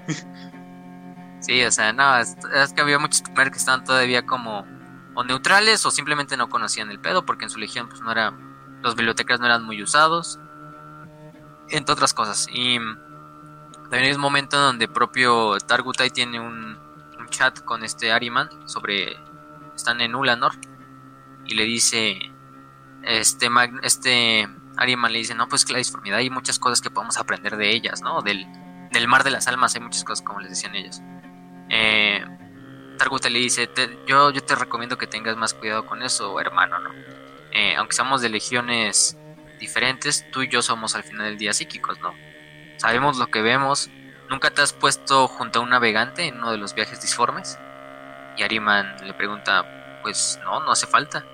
¿Y si has visto lo que se asoma por las ventanas cuando está haciendo un viaje disforme? Esas caras, esas voces que se ven en las ventanas, esos aullidos, esas manos y esas garras que se asoman no creo que eso sea algo benigno, ¿no? Y Anima la toma, eso no tiene importancia, eso simplemente son reflejos de nuestro mundo real, ¿no? Eh, de Targutai siempre se mantuvo como, pues, bueno, lo que tú digas, güey, al final eres mi amigo, pero pues estás mal ahí, yo creo. Y sí, o sea, porque pues es que imagínense la, la experiencia de, imagínate si un psíquico que tiene más poder sobre eso se perturba cuando ve la disformidad de frente. Para cualquier otra persona, pues va a ser lo mismo. O quizá peor. Eh, en este caso, pues ya, después de eso, Targutai regresa a Chogoris a hacer un poco de, tiempo. Y de repente dice, no, pues ya, yo tengo que regresar con, con mi primarca, ¿no? Y vamos a dejar por el momento la historia de, de Targutai, ¿no? Regresemos a Chondax. A Chondax, que es lo importante. En Chondax también estaba peleando nuestro gran personaje Shivan y Torgun Khan, los dos canes. Recordemos, Torgun era de Terra y Shivan es de Chogoris. Eh, durante la batalla de Femus, creo que se llama Femus el planeta 4, es un planeta que pertenece al sistema Chondax y todavía hay algunos reductos de resistencia orca. Van, lo acaban, lo terminan destruyendo hasta el último orco, quemando las esporas, quemando las cuevas. Unas batallas bastante, e incluso que los cicatrices blancas resienten, porque se habían dado cuenta que los orcos de, del sistema Chondax de repente se veían cada vez más inteligentes, cada vez más voluminosos, cada vez más grandes. O sea, no, no, no exagero cuando decimos que los cicatrices blancas casi casi se estaban enfrentando a, a Protocrocs ya en, en Chondax, a ese nivel. No se menciona mucho en el libro, pero por lo mismo de otros relatos sí se nos da a entender que los orcos, no solo los orcos, al ser orcos de Ulanor, pues ya sabemos que esos orcos estaban un poco más evolucionados que los demás. esos orcos sobrevivientes, pues también les dio más tiempo un poco para replegarse y todo esto. Pero Shivan tiene un problema. Shivan, en una de las expediciones sobre el planeta, va con su escuadrón y todo, y encuentran unos cadáveres de unos Space Marines. están cerca de un cráter pues volcánico de magma. Eh, al inspeccionar los cadáveres de los Space Marines se dan cuenta de que pues, los Space Marines no están para nada mutilados. ¿Y por qué digo mutilados? Porque de hecho este Shivan dice, tú sabes cómo pelean los orcos, no sabes tú cómo matan los orcos, ellos mutilan, no, no hacen golpes limpios ni nada de eso, ellos mutilan, ellos van sí, directo a extremidades, a cabeza, a dar golpes fuertes y sacar pedazos de carne, ellos así matan. Y el problema con estos legionarios es que aunque estén totalmente carbonizados, y eso de que estén totalmente carbonizados nos quiere decir que a lo mejor intentaron esconder estos cuerpos, ya cuando lo llevan al apotecario en los cadáveres se dan cuenta de que los, los legionarios solo tienen una simple herida en el cuello que atraviesa la yugular, la carótida y termina saliendo por la columna vertebral, ¿no? Rompiendo la médula espinal. O sea, fue un golpe totalmente certero y totalmente premeditado en esa zona de la, del cuello para matar al, al, a astartes al instante. Y también encuentra este Shivan una medallita, una medallita de plata. A él le sorprende que sea de plata porque en Chogoris eh, la plata no es un metal que se trabaje en las tradiciones chogorianas ni en la cultura. Por lo general se trabaja el bronce, se trabaja el hierro simplemente o se trabaja pues las pieles también, muchos utilizan las pieles pero la plata no es para nada chogoriana. Se da cuenta de que tiene un símbolo, que el símbolo se ve un poco chogoriano, pero al mismo tiempo no se ve tan chogoriano, se ve incluso con tintes terranos, de cierta manera. Eh, simplemente dice, ah, pues quién sabe qué fue esto, ¿no? Y se guarda la medalla. Eh, el problema es que ya sabemos unos a se, unos ya se están infiriendo a qué se trata, ¿no? Una parte de la escena, bueno, una parte del libro Torgun eh, va solo dentro de, una dentro de la nave, dentro de una de sus naves, y se presenta ante una puerta, toca y le dan, le piden una contraseña, Torgun la, la da y entra a un cuarto donde están varios cicatrices blancas con, con túnicas, con encapuchados, haciendo un tipo de, de ceremonia, ¿no? Ya sabemos a lo que nos referimos a las logias de guerreros, las logias de guerreros que se habían pues filtrado desde Davin, que tanto los portadores de la palabra como los hijos de Horus habían intentado eh, mandar por todas las que son las legiones astartes. Entonces hasta los cicatrices blancos tenían sus propias logias. Torgun es parte de una de estas logias. La mayoría de las personas dentro de, los astartes dentro de las logias son terranos. Por lo mismo de que sienten esta como... Pues de cierta manera no se sienten tan apegados a su primarca ni a los demás cicatrices blancas por lo mismo de que sus culturas son bastante diferentes. Al final del día estos terranos tuvieron que eh, desechar toda su cultura que tenían ellos de sus tierras natales y aceptar una cultura totalmente extranjera para ellos, ¿no? Como era la chogoriana. Y eso que se nos dice en una parte de la novela que algunas estrategias de los señores de Terra para reducir este como impacto cultural era que la mayoría de los, vamos a decir, el 75% de los nuevos reclutas para la Legión de los Cicatrices Blancas que venían de Terra debían ser procedentes de las regiones asiáticas, o sea, de las que eran las antiguas regiones asiáticas. Entonces la mayoría de los legionarios que venían de Terra eran asiáticos. Entonces era un poco más fácil incluirlos dentro de la cultura chogoriana, aunque no del todo, porque pues en Asia también había bastantes pueblos, no solo mongoles. Claro. Entonces también era muy difícil introducir terranos dentro de una cultura chogoriana que pues, los veía como extranjeros, porque tenían que aprender el idioma, obviamente lo hablaban con sus ciertos acentos, tenían que aceptar un nombre que no era que era chogoriano, tenían que seguir las tradiciones y la religión chogoriana o sus culturas eh, animistas. Entonces por este problema pues muchos de los terranos que en esa época ya eran minoría, porque la mayoría ya era proveniente de Chogoris, que muchos chogorianos creían y pensaban en el día en que la mayoría del 100% de la legión fuera procedente de Chogoris. Es lo que pasó en todas las demás legiones. Al final del día los, los elementos que venían de Terra fueron eh, relativamente o paulatinamente siendo disueltos por lo que eran los nuevos reclutas de los planetas natales de los primarcas. Ya sea, por ejemplo, pues, prosperianos, eh, cetonianos, etcétera. En este caso, pues pasa lo mismo con los cicatrices también había ese cierto como eh, problema dentro de la legión. Eh, bueno, en esa parte lo dejamos en cuanto a lo de Chondax. Ahora nos trasladamos a otro punto de la novela. Ya sea, este, van a ver que esta novela tiene bastantes saltos así de repente bruscos, pero no por lo mismo son confusos.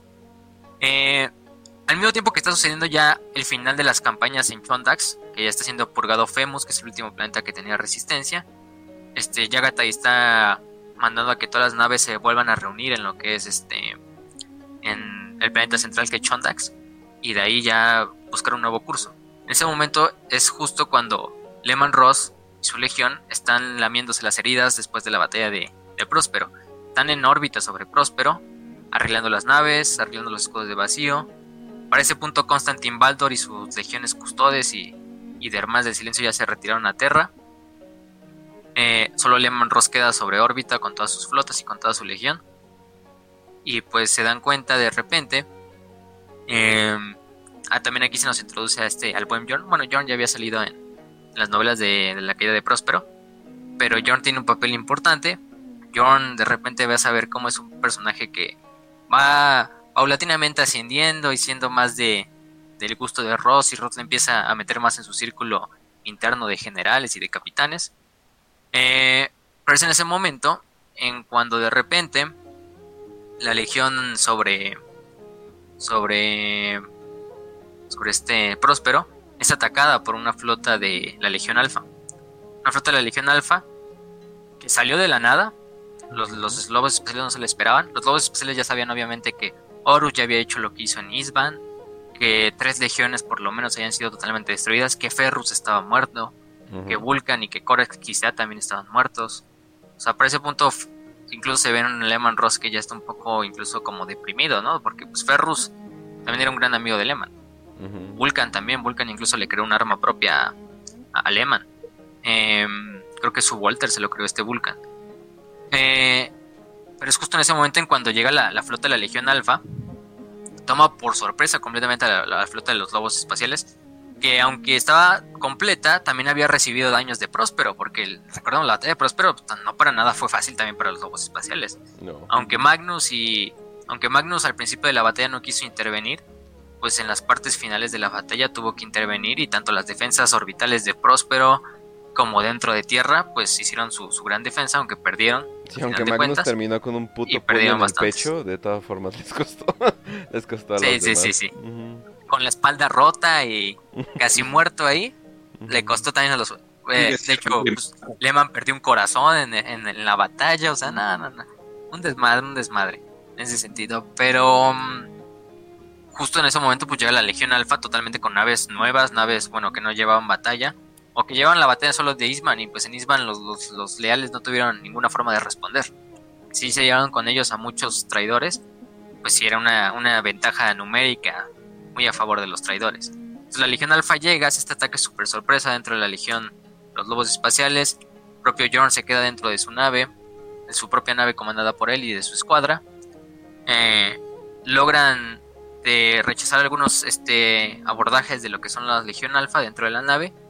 Y finalmente deciden, oye, ¿por qué la nave insignia de, la, de la, flota, que es la Frankel? Bueno, es un nombre muy raro, un nombre así como en, en, en nórdico, o sea, el nombre de la Gloriana, que es la nave insignia de la flota de los lobos espaciales, no se está moviendo. O sea, simplemente la Franklin no se estaba moviendo, tenía los, escudos de vacío debajo, y las flotas de la Legión Alfa, las naves la estaban rodeando completamente y aventándoles este torpedos de desembarco.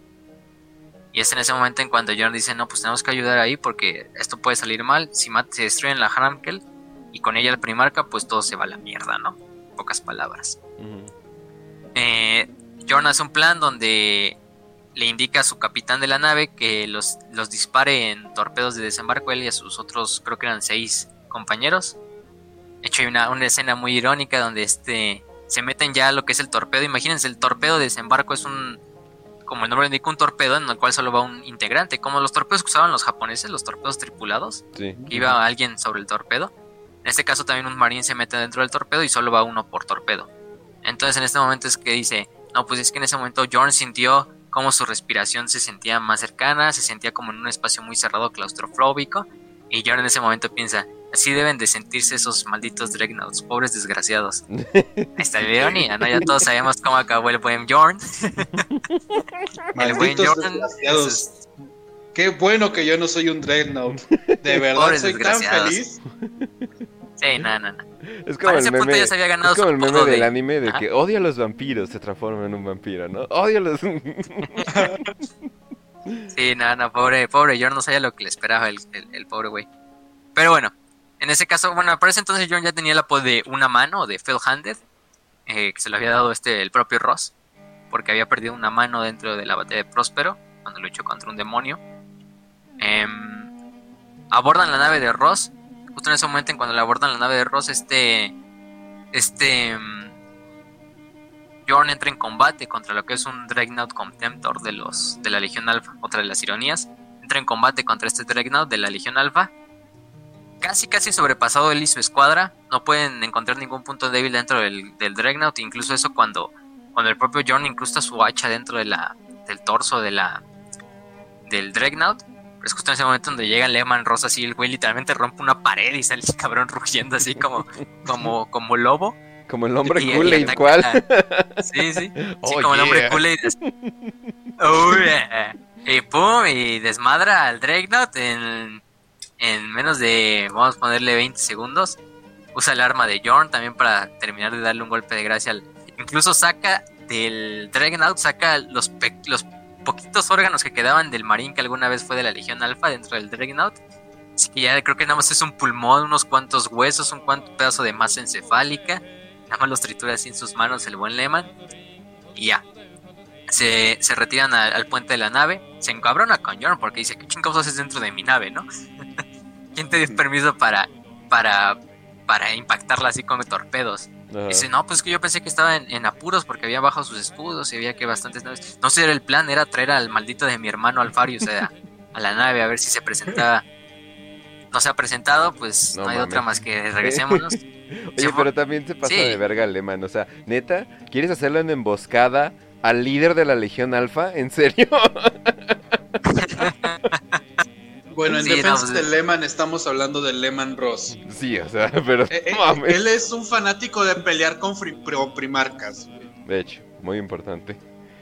No le, no le pregunten a... No le pregunten a las dos, a las dos, a las dos legiones que ya no hablamos de, ¿verdad? Las dos legiones perdidas. Descansen en paz. Este, por esa parte, pues pobres Leona, Magnus. O sea, incluso habla abiertamente de cómo se madrearía Gilliman. Entonces creo que, tiene, tiene como que ese, ese pequeño toque de quiero madrearme a todos. Mm. Sí, ese güey a tener siempre sus pajas mentales dentro de su cabeza, así de, ¿qué pasaría si me, enfrento contra el Lion? Bueno, contra el Lion sí se enfrentó contra, contra Yagata.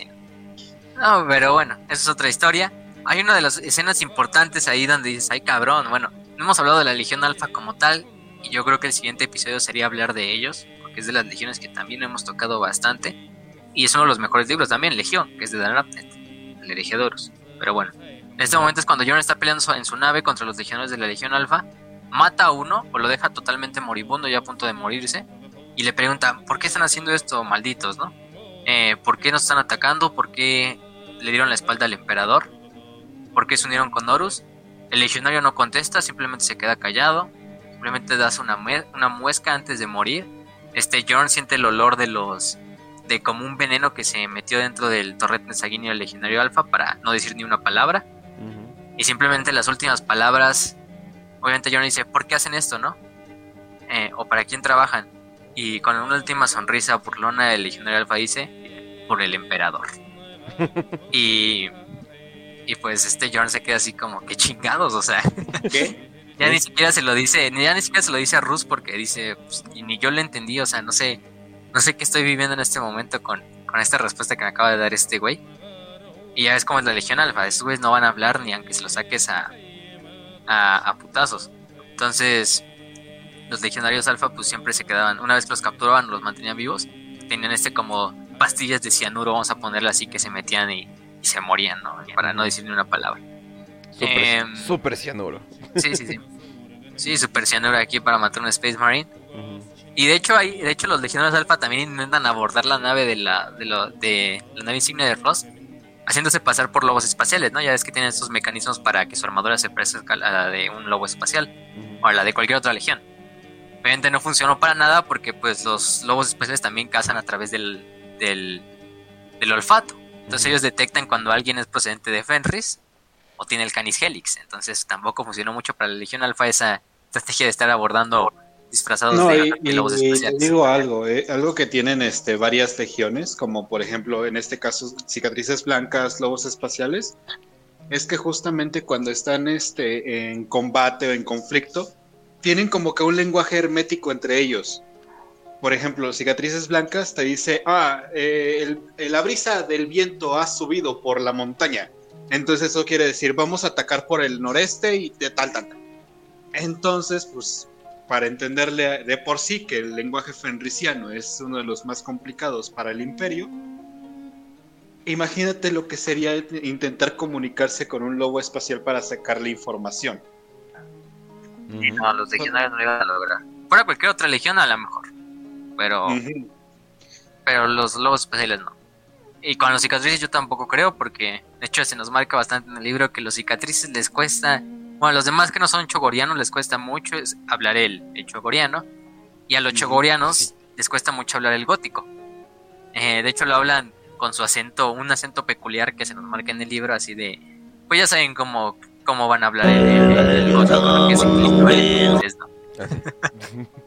Así. Así, exactamente así. Pero. Pero en inglés. Ah. Pero bueno. En ese caso, ya Jorn, Lehman se reúnen en todo su, en todo su cuartel. Dicen, no hay de otra más que no tenemos los números para acabar con esta flota de la Legión Alfa. El maldito de mi hermano no se presentó ni siquiera. Eh, ya sabemos cómo Alfarius trabaja de formas misteriosas. Entonces lo único que podemos hacer es que replegarnos, retirarnos. Lobos espaciales retirándose es algo, algo que no se ve todos los días. Dice, voy a poner la Hramkel, que es la nave insignia, la más grande de la flota, en la retaguardia para que todas las demás naves puedan avanzar mientras nosotros hacemos como de escudo, ¿no? Mientras los demás se repliegan. Entonces así al final del día Lehman dice, hay que retirarnos a la nébula de Alaxes, que es una nébula donde podemos esconder a la flota, aunque sea un poco de tiempo, en lo que pedimos refuerzos, en lo que vemos lo que hacemos, ¿no? La siguiente forma de lo que recibimos órdenes de Terra, porque de hecho al principio también se nos marca que, por ejemplo, ya está en Terra está Dorn, Malcador y Baldor. Obviamente el emperador está desmadrándose contra los demonios dentro de la telaraña. Dicen, pues llama a Ross, llama al Khan. No hay de otra más que tienen que venir a Terra lo inmediatamente posible, ¿no? Ya saben todo lo que sucede en Isban y en, y Eh, este Ross dice, envíen una, un mensaje a, a, mi hermano. Dice, ¿cómo no se me ocurrió? Chondax está cerca de aquí, o no, relativamente cerca. Este, Yagatai también está cerca. Envíen mensajes a, Yagatai de que venga a ayudarnos, ¿no? En la Laxis Nebula, en la Nebula Laxis. Em, y es una escena así de que, o sea, incluso Ross, Ross te hace ver cómo, cómo Yagatai a veces era muy relevante para los demás hermanos, hasta el punto de que fue de hecho el último primarca en como tomar un bando, porque nadie se acordaba de, de Yagatai, porque como era tan alejano a, los demás hermanos, como también el güey luchaba en sus propios lugares recónditos de la galaxia, pues tampoco era de que mucho conviviera con sus demás hermanos. Pero dice, ah, ¿cómo se me pudo olvidar este, este Khan? bueno, es que tampoco cómo puedes culparlos. Intenta comunicarte con Yagatai en un lenguaje que no sea brum brum. Exacto, también. no, y... Sí, Yagatai nada más entiende el lenguaje de los madrazos. No, y, sí me... madrazos va a estar Yagatai. No, y o sea, creo que lo puedes ver cabrón con que se estaba llevando, bueno, más bien, se llevaba súper bien eh, con este, ¿cómo se llama? Ah, se me fue el nombre, puta madre. ¿Con Magnus? Sí, con Magnus, pero con Lehman, perdón. Es que iba a decir ah, Manus por alguna razón. Eh, con, con Lehman, sí, eso se llevaba súper bien con Lehman Ross. Y aún así, cuando le dijo, oye, bro, esto está pasando, bla, bla, bla, él así de, no, pues mira, te deseo toda la suerte, pero tengo que investigarlo por mi propia cuenta. Y es así de, güey, no mames. Hay urgencias. De hecho, esa es, la, esa es la otra cara de la moneda. Cuando Yagatai junta toda la flota sobre Chuandax es porque le han dado noticias de que Lehman se volvió un traidor al imperio. Y que fue y acabó con Magnus y destruyó Próspero, o sea, simplemente por un achaque como de ira, ¿no? O sea, y que en realidad el traidor es Lehman. Exacto. deben ir a acabar con él en la Nebula Laxes, que es donde está la flota de Lehman. Y de hecho es la primera instancia en la que ya te dice, pues no, tenemos que ir. O, bueno, no. Bueno, no, él, nunca dice tenemos que ir, más bien siempre y se quedó así como, pues pensante, ¿no? Yo decidiré. Por lo mismo de que le empiezan a llegar órdenes contradictorias, como ya dijimos al principio del programa. Por una parte le dicen que tres legiones fueron destruidas en, en Eastman, que Ferrus está muerto, Dorn le, mm, da el mensaje de que tiene que regresar a Terra. ¿no, ¿No también le habían dicho que Ferrus Manus había matado a Fulgrim? Ah, sí, también que Ferrus había matado a Fulgrim. O sea, noticias así súper contradictorias, o sea, que no tenían ningún sentido. Por lo mismo este Khan dice, yo no soy esclavo de ni el emperador ni Oz para responder a ninguna de sus peticiones. Yo decidiré por mi propia cuenta y lo que mejor le convenga a nuestros hijos y a, mis hijos y a, y a Chogoris, lo que voy a hacer. En ese momento pasó de ser un simple Khan a convertirse en el hombre Sigma. Sí, porque Sí, no, es que... nada de lo que pasaba, simplemente dijo, pues a ver cómo, qué me pasa y qué me conviene. Por favor, no transformemos a, los Sigma. por favor, ¿no? transformemos a los Sigma en algo que sí existe, por favor, no, por favor. no. no mames.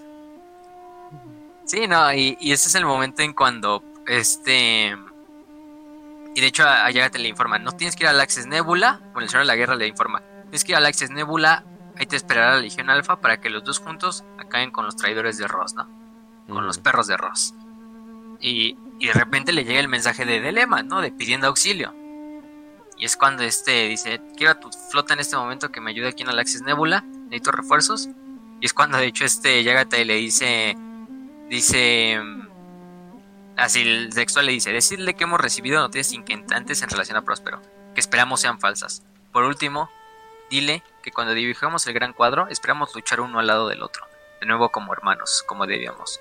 Luego, solo deseale un invierno seguro, o lo que ellos se deseen unos a otros cuando han terminado de hablar. Es el mensaje que le dice a la astrópata que le envía a Ross. Y Rosy recibe el mensaje y dice, un invierno seguro, ¿qué chingados significa eso? este, sí, o sea, es casi casi como, esa es su forma de decirnos que estamos solos. Pues el Jorn y los demás, pues, pues en pocas palabras, sí, señor, ¿no? No hay de otra. Y bueno, ahí acaba como el arco.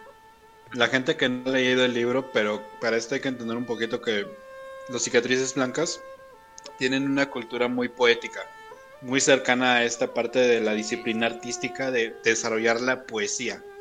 Entonces estos güeyes son súper metafóricos, tienen un montón de alegorías a cada cosa que se encuentran de montañas, viento, todo esto. Lo cual es bastante épico por cómo hablan. Pero cuando intentas comprenderlos fuera de su arco, es difícil. Entonces, es, es muy normal la reacción de Ross. Sí, es, normal, y obviamente Ross que no. Ross tampoco fue tan amigo nunca de Yagata, o sea, se conocían, se tenían respeto y hasta ahí, o sea. Yo estaba en esos puntos de comparación donde compraban a los salvajes de Ross con los salvajes un poco más educados de Yagata. Porque a ojos del Imperio, Yagatai no era muy diferente a Ross. O sea, en cuanto a su legión eran unos salvajes, unos pinches güeyes que, eh, que comen ahí, este, que viven en un shithole, o sea, no, o sea, todo ese punto no. Pero bueno, en ese punto Yagatai dice, pues Ross, no hay de otra, yo te, yo te, yo te, pendejo y esto yo lo decidiré por mismo. Ni el emperador ni Horus me dirán qué hacer, ¿no? Eh, y esas cosas que se admiran de Yagatai, porque el güey nunca fue así de ni ser un ni ser el achichincle del, del emperador, pero tampoco subordinarse a sus demás hermanos, porque lo tendría que hacer, ¿no? Él es igual un primarca que ellos.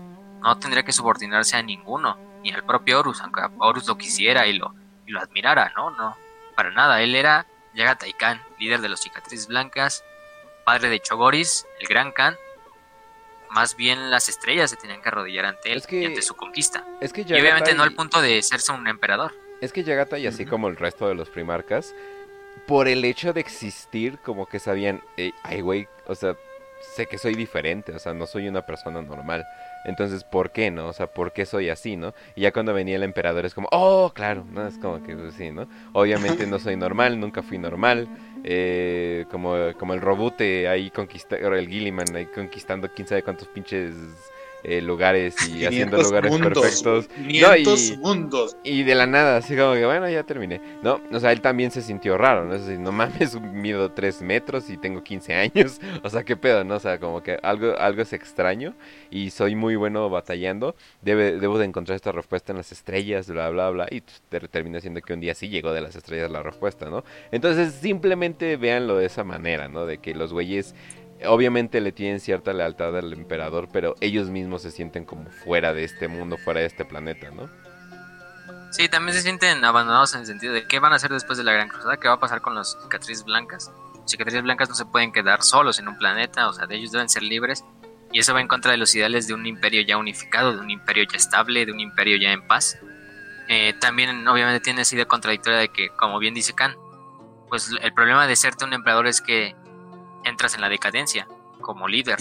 O sea, ya no eres un líder respetable ni que dirige con el ejemplo, sino eres un, un líder gordo, obeso, que se alimenta de los miles de, de, oro de, que le da su población y que se esconde tras su castillo.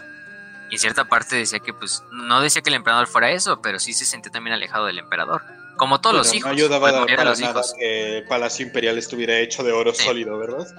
Y que fuera un complejo defensivo como de del tamaño de un continente pequeño, entonces, o sea, no, no, no, era eso. Pero sí, bueno, en ese sentido, pues, como bien dice Kench, la respuesta vino de las estrellas y en forma de una flota de la Legión Alfa, otra flota de la Legión Alfa. En ese momento, en cuanto sobre Chondak se está reuniendo la flota, los cicatrices blancas, y de repente entra la flota de la Legión Alfa. Al principio ya te dice, no disparen, nada, no queremos entrar en combate, hasta que sepamos lo que ellos nos quieren decir y hasta que no sepamos otras cosas.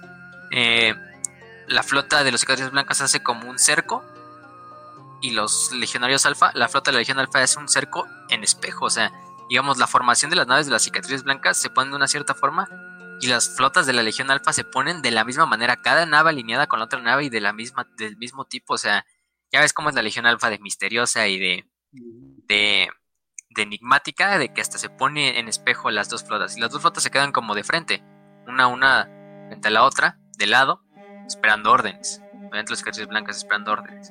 En ese momento, en cuando le llega la noticia, le llega la orden de Ross, digo de Rosé de Dorn, de que tienes que regresar a Terra, sucedió esto, esto y esto, te queremos en Terra, ¿no? Y es cuando este el Khan se da cuenta de que en realidad la Legión Alfa está ahí e hizo que perdieran un poco de tiempo porque pues el, las dos flotas se quedaron viendo bastante unos cuantos días porque también estaban estas tormentas disformes alrededor de Chontax, que los navegantes y los astrópatas no podían pasar. Entonces también este Yagate les había dicho, les doy 12 horas, 12 horas para que resuelvan y capten cualquier mensaje que sea importante. Y es cuando captan el mensaje de Dorn. Y de hecho se da cuenta el propio Khan y, sus líderes, también este Kinsha. Kinsha es el líder de su de los exterminadores y es el como su guardaespaldas personal, también una de las manos derechas de, de este de Yagatai lo que están haciendo la Legión Alfa es que ellos querían que recibiéramos la orden de Dorn. Y son esos puntos donde tú dices, ¿qué chingados está haciendo la Legión Alfa? O sea, la Legión Alfa en realidad estaba trabajando para que Yagatai recibiera la orden de Dorn. Te das cuenta que pues la, lealtad también de la Legión Alfa, pues ya sabemos cómo trabajan ellos, ¿no? Con ese por el emperador antes de morir, que le dijo a Jorn, uno de los legionarios, con eso de que así hicieran perder tiempo a la Legión de los cicatrices para que recibieran la orden de Dorn o sea, ahí sí es de esos puntos donde pues, lo más enigmático de la Legión Alpha sale a flote.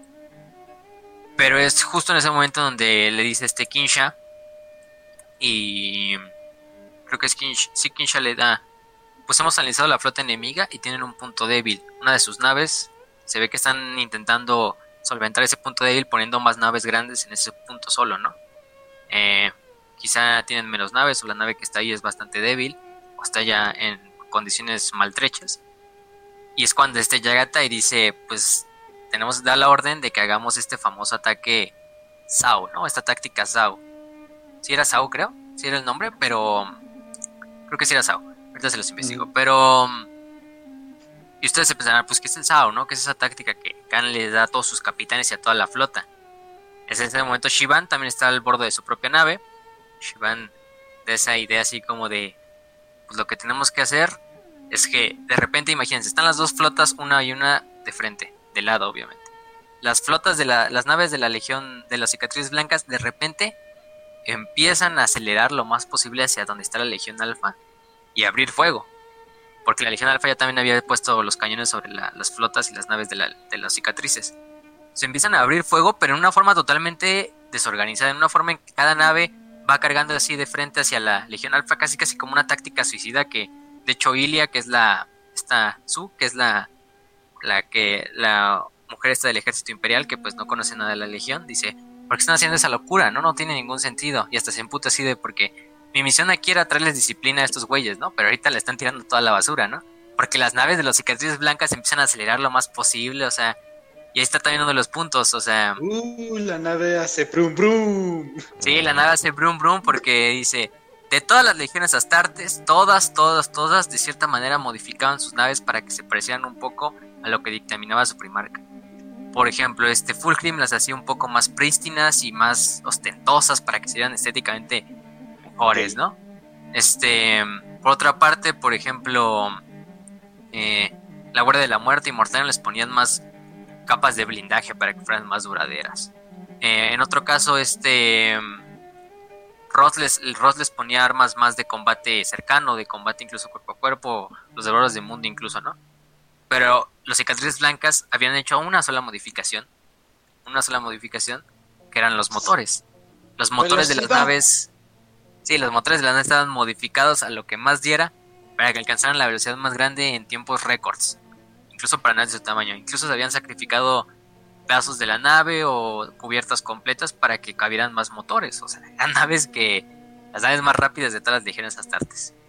Y es cuando empieza a brillar el. lo bonito de las cicatrices blancas. Yo creo que es uno de los momentos más buenos en la novela.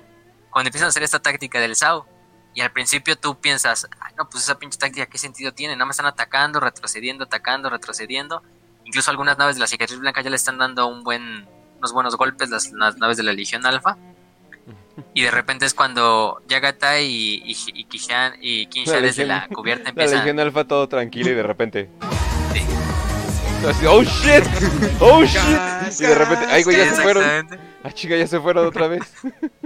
Sí, no, en ese momento es cuando la cuenta atrás, porque todas las naves de las cicatrices tienen una cuenta atrás, llega 5, 4, 3, 2, 1, cero. Y en ese momento la nave insignia, que es una nave clase gloriana, que es la tormenta de las espadas, creo que se llama, que es la nave insignia de Khan, acelera, pero así envergadísima, así de que es una nave, también no tendría que por qué moverse a esa velocidad, pero sin embargo la, la tormenta de las espadas lo hace. Y de repente todas las naves de la cicatriz blancas en una fracción de segundo cambian dirección, se ponen a la espalda de la, de la tormenta de espadas y de repente todas las naves de los cicatrices blancas que se veían como en formación dispersa o una formación totalmente caótica, se alinean en lo que es una punta de flecha y justo van hacia el frente donde está ese punto débil que habían visto en el bloqueo de la, los de en el espacio tienen que usar arcos y flechas en el espacio con sus naves. Querían, no, espera. Aquí teníamos querían, arcos de plasma. Siempre en el espacio con las naves tiene, o sea, si quieres hacer un momento épico, tienes que superar el hecho que los devoradores del mundo hacen melee con naves, o sea. o sea, tienes que superar eso. O sea, tienes que superar a Lotara Sarrin. O sea, esa pinche vieja loca. O sea, tienes que, tienes que superar eso. El hecho de que tienen una pinche, ¿cómo se llama? Una claw, una garra. Y te agarran a putazos una nave. y, te, y te agarran a putazos. Tienes que superar eso. Entonces, ¿cómo superas eso? Arcos en el espacio. sí, no, arcos, caballos. O sea, al punto de que las naves se vuelven caballos. Y, lo más cagado es que, o sea, por ejemplo, esta Su, que pues no tiene nada que ver con la, con la Legión, ella es procedente de Tierra y para nada de repente es como en ese momento en que justo a punto de que llegue la cuenta cero, porque tiene un ayudante que era un legionario de Astartes, eh, que no recuerdo el nombre, creo que se llama Halji o algo así, le dice, sostente algo. Y de repente, ¡pum! Jala la nave así de frente, la, la, nave insignia, y todas las naves se ponen en la cola de la nave insignia de este, de Yagata, y empiezan a hacer esta literalmente punta de flecha, a penetrar en lo que es como ese punto débil dentro de la formación de la Legión Alfa. Las naves de la Legión Alfa en ese momento intentan recompensar eh, eh, compensar y meter todas las naves posibles así como punta de lanza para intentar destruir el mayor número posible de naves de, la, de las secretarias blancas, pero ni son tan rápidas, ni tienen el poder que tiene la punta de lanza que es la tormenta de las espadas. Todas las naves que se acercan un poco a la, a la punta de flecha son destruidas casi al instante. Las pocas naves que incluso son barcazas de guerra que se ponen en el camino de la, de la tormenta de espadas, pulverizadas así casi casi incluso chocando la, la tormenta de espadas y sin importarle que fueran naves así un poco menor a su tamaño, así de frente contra ellas. Y, los, y mientras tanto los cicatrices blancas así riéndose y, o sea, con la adrenalina al 100. Sí, porque, porque la primera parte de la, de, la, de la táctica, cuando están haciendo como esta formación toda caótica, le están contando desde el punto de vista de Shivan. Shivan va en una de las naves de la, de la flota y va comandando la propia nave y el güey va riéndose y preparados para la, para la matanza, compañeros. Y todos así ya cargando contra las naves, así todo caótico. Y de repente es la nave del Khan haciendo el ejemplo y haciendo la punta de la lanza. Y así impactando de frente contra la. Vamos a poner que es una línea. Un, arco que es el arco de las naves de la Legión Alfa. Y así impactando cualquier nave que se ponga en el camino con las, las estas. Las lanzas láser o las lanzas, las lanzas de plasma, pum, las destruyen la, cuña, también le dice, es el significado de Sao es cincel, en chogoriano. Lo que estamos haciendo aquí es una formación de cincel o de cuña, en la cual estamos metiendo todas las naves en un espacio tan pequeño que hagamos que todas las naves de la Legión Alfa tengan que dividirse o morir en el camino, porque pues es una fuerza, es una fuerza imparable contra la cual no te puedes poner, ¿no? Toda la flota de los cicatrices blancos cargando hacia ti. Justamente yo me estoy acordando ahorita con esto de, un, de una anécdota que tengo de, mi jefe con mi abuelo, de mi papá con mi abuelo, que Kench, ¿tú, tú, tú alguna vez has conducido con un anciano pasajero? Oh, Jesus, sí. Ya sé que, ya sé, ya sé qué vas a decir, que de la nada te das cuenta que tu vida es preciada, ¿no? oh my god. Al revés, o sea, mi jefe conducía, pues, normal, estaba conduciendo creo que a 40 kilómetros por hora. Pero mi abuelo era, era de, rancho y él pues, no estaba tan acostumbrado a velocidades tan fuertes. Ah, ok. no manches, mis abuelos son lo contrario. Me, siempre me hacían creer en Jesús siempre que subía con ellos. Entonces, estaba mi papá conduciendo y, mi abuelo le dice, bájale, cabrón, bájale, cabrón, no mames, me estás viendo, vino pinche rápido. Eh, y eran 40 kilómetros por hora y justamente tienen que ir por carretera. No, casi le da un paro cardíaco por la velocidad. Yo me estoy imaginando así que estaba, eh, estaba la chava. Está su. De... Estaba un poquito viejita, ya no tanto chava, pero. Cuando le dicen, sujétate. ¿Por qué? ¿Qué estás diciendo que me sujete? sí, no, y es que es que te digo, eh, lo bueno de, lo bueno. ¿Recuerdas el botón rojo que te dije que no apretaras? sí, Momento de hombres de negro, no, manches. Ajá. Se, se mamó, se mamó Yagatai. Y nada, es, es, que ese momento de cuando Chris Wright lo cuenta es de esos mejores. es mi momento favorito de las novelas donde hacen esa cuña, esa formación de cincel. Y las naves de la Legión Alfa, toda, o sea, imagínate al punto de que la Legión Alfa fue totalmente tomada por sorpresa, ¿no? Porque ni la Legión Alfa se lo esperaba. Y dice ahí, esta ya, eh, una de sus grandes virtudes es que ninguno de mis hermanos me conoce. Hay que ponerle como que el, letras fuertes a eso, así de, ni la Legión Alfa se lo esperaba. Es como, oh, por Dios. Sí, ni la Legión Alfa se lo esperaba. Imagínate para hacer tu bueno de ser la Legión Alfa. Sí, o sea, y eso es lo bueno porque ya te dice, ninguno de mis hermanos me conoce y ahí es donde está nuestra mayor fortaleza, ¿no? porque nadie conoce nuestras tácticas, nadie conoce lo que, lo que estamos a punto de hacer. Y es por eso que la Legión Alfa en ese momento incluso se intenta reorganizar, pero chingo de naves son destruidas de ellos. Las naves que quedan todavía en el bloqueo, de repente nada más ven así su retaguardia y ya ven las naves de la cicatriz blanca ya en la lejanía, así alejándose hacia los bordes del sistema. O sea, totalmente en punta de flecha, todavía a máxima velocidad. Y bueno, las naves de la Legión Alfa nunca las iban a alcanzar, aunque quisieran y aunque fueran a máxima velocidad. Entonces así es como este llega, te rompe el bloqueo y de una forma muy espectacular termina humillando al propio Alfarius. No sabemos si Alfarius iba dentro de la flota, pero, pero por lo menos imagínense después de que le dijeran, no, pues ¿qué crees que los nos engañaron los cicatrices blancas, Primarca? Pues tan cabrones. no, sí de esos momentos. Y es lo mismo de te digo, es que Chris Wright te refleja la felicidad que tienen los cicatrices blancas al hacer esa maniobra totalmente peligrosa porque las naves de los cicatrices blancas al principio estaban poniendo totalmente a merced de que los cañones de la Legión Alfa los destruyeran y de hecho bastante, algunas naves son destruidas y algunas son dañadas fuertemente pero de repente ves la, alegría que están haciendo los cicatrices blancas de llevar la estrategia y tan coordinado y como esa hermandad que tienen cada nave con cada nave que la hacen tan coordinada que pues la Legión Alfa puede intentar oponérseles entonces esos momentos de la novela que dices ah estos sí vale la pena no de leer. Completamente. Y un aplauso a Chris Great por cómo escribió esa parte. Un aplauso. Pero, pero bueno, en ese punto es cuando este Yagatai decide su nuevo rumbo. El nuevo rumbo es ir hacia Próspero. Sí. Ni ningún hermano me va a decir, ni el emperador me va a decir qué hacer. Yo lo descubriré por mí mismo. Y yo decidiré por mí y por mi legión. Eh, regresamos un poco con Targutai. Targutai, obviamente, él estaba en Chogoris. Él dice, tengo que regresar con, este con mi primarca, porque él ya va regresando de Nicea, apenas, bueno, va, y dice, tengo que regresar con él, sube a su nave, que es la luna cegadora, una nave pequeña, bueno, una, una fragata no tan grande ni tan pequeña, pero una fragata a final de cuentas. Eh, de repente empieza a... Targuta tenía bastante tiempo con un sueño, un sueño que siempre le estaba atormentando las noches que dormía, que era que veía a su primarca, a Khan, este, luchando contra una sombra una sombra dentro de un paraje totalmente desolado, eh, pero nunca veía el final, nunca veía qué pasaba al final. Posteriormente ya empieza a ver y discernir el final, pero, pero ahí todavía no lo veía. Con esa nave va sintiendo, pues de repente él siente también que algo va mal, ¿no? Algo va mal con la Legión, algo va mal con la galaxia, algo va mal incluso con, la, con el sendero en los cielos, porque eh, lo siento un poco más perturbado de lo normal, o sea, de la disformidad. Eh, Creo que casi nunca se utiliza el hecho de que algo esté embrujado. Pero es que estaba embrujado. o sea, no hay otra palabra. Esa madre ya estaba embrujada de lo que había pasado. O sea, había sido un golpe psíquico tan fuerte que dejó embrujado el lugar, literalmente. Sí, no, no, estaba, estaba cabrón en ese sentido. Y pues, este Dargutai siendo el mejor psíquico, pues obviamente lo iba a sentir. Es en ese momento en cuando su nave empieza a intentar encontrar la nave de, de Yagatai, dirigiéndose primero a Chontax.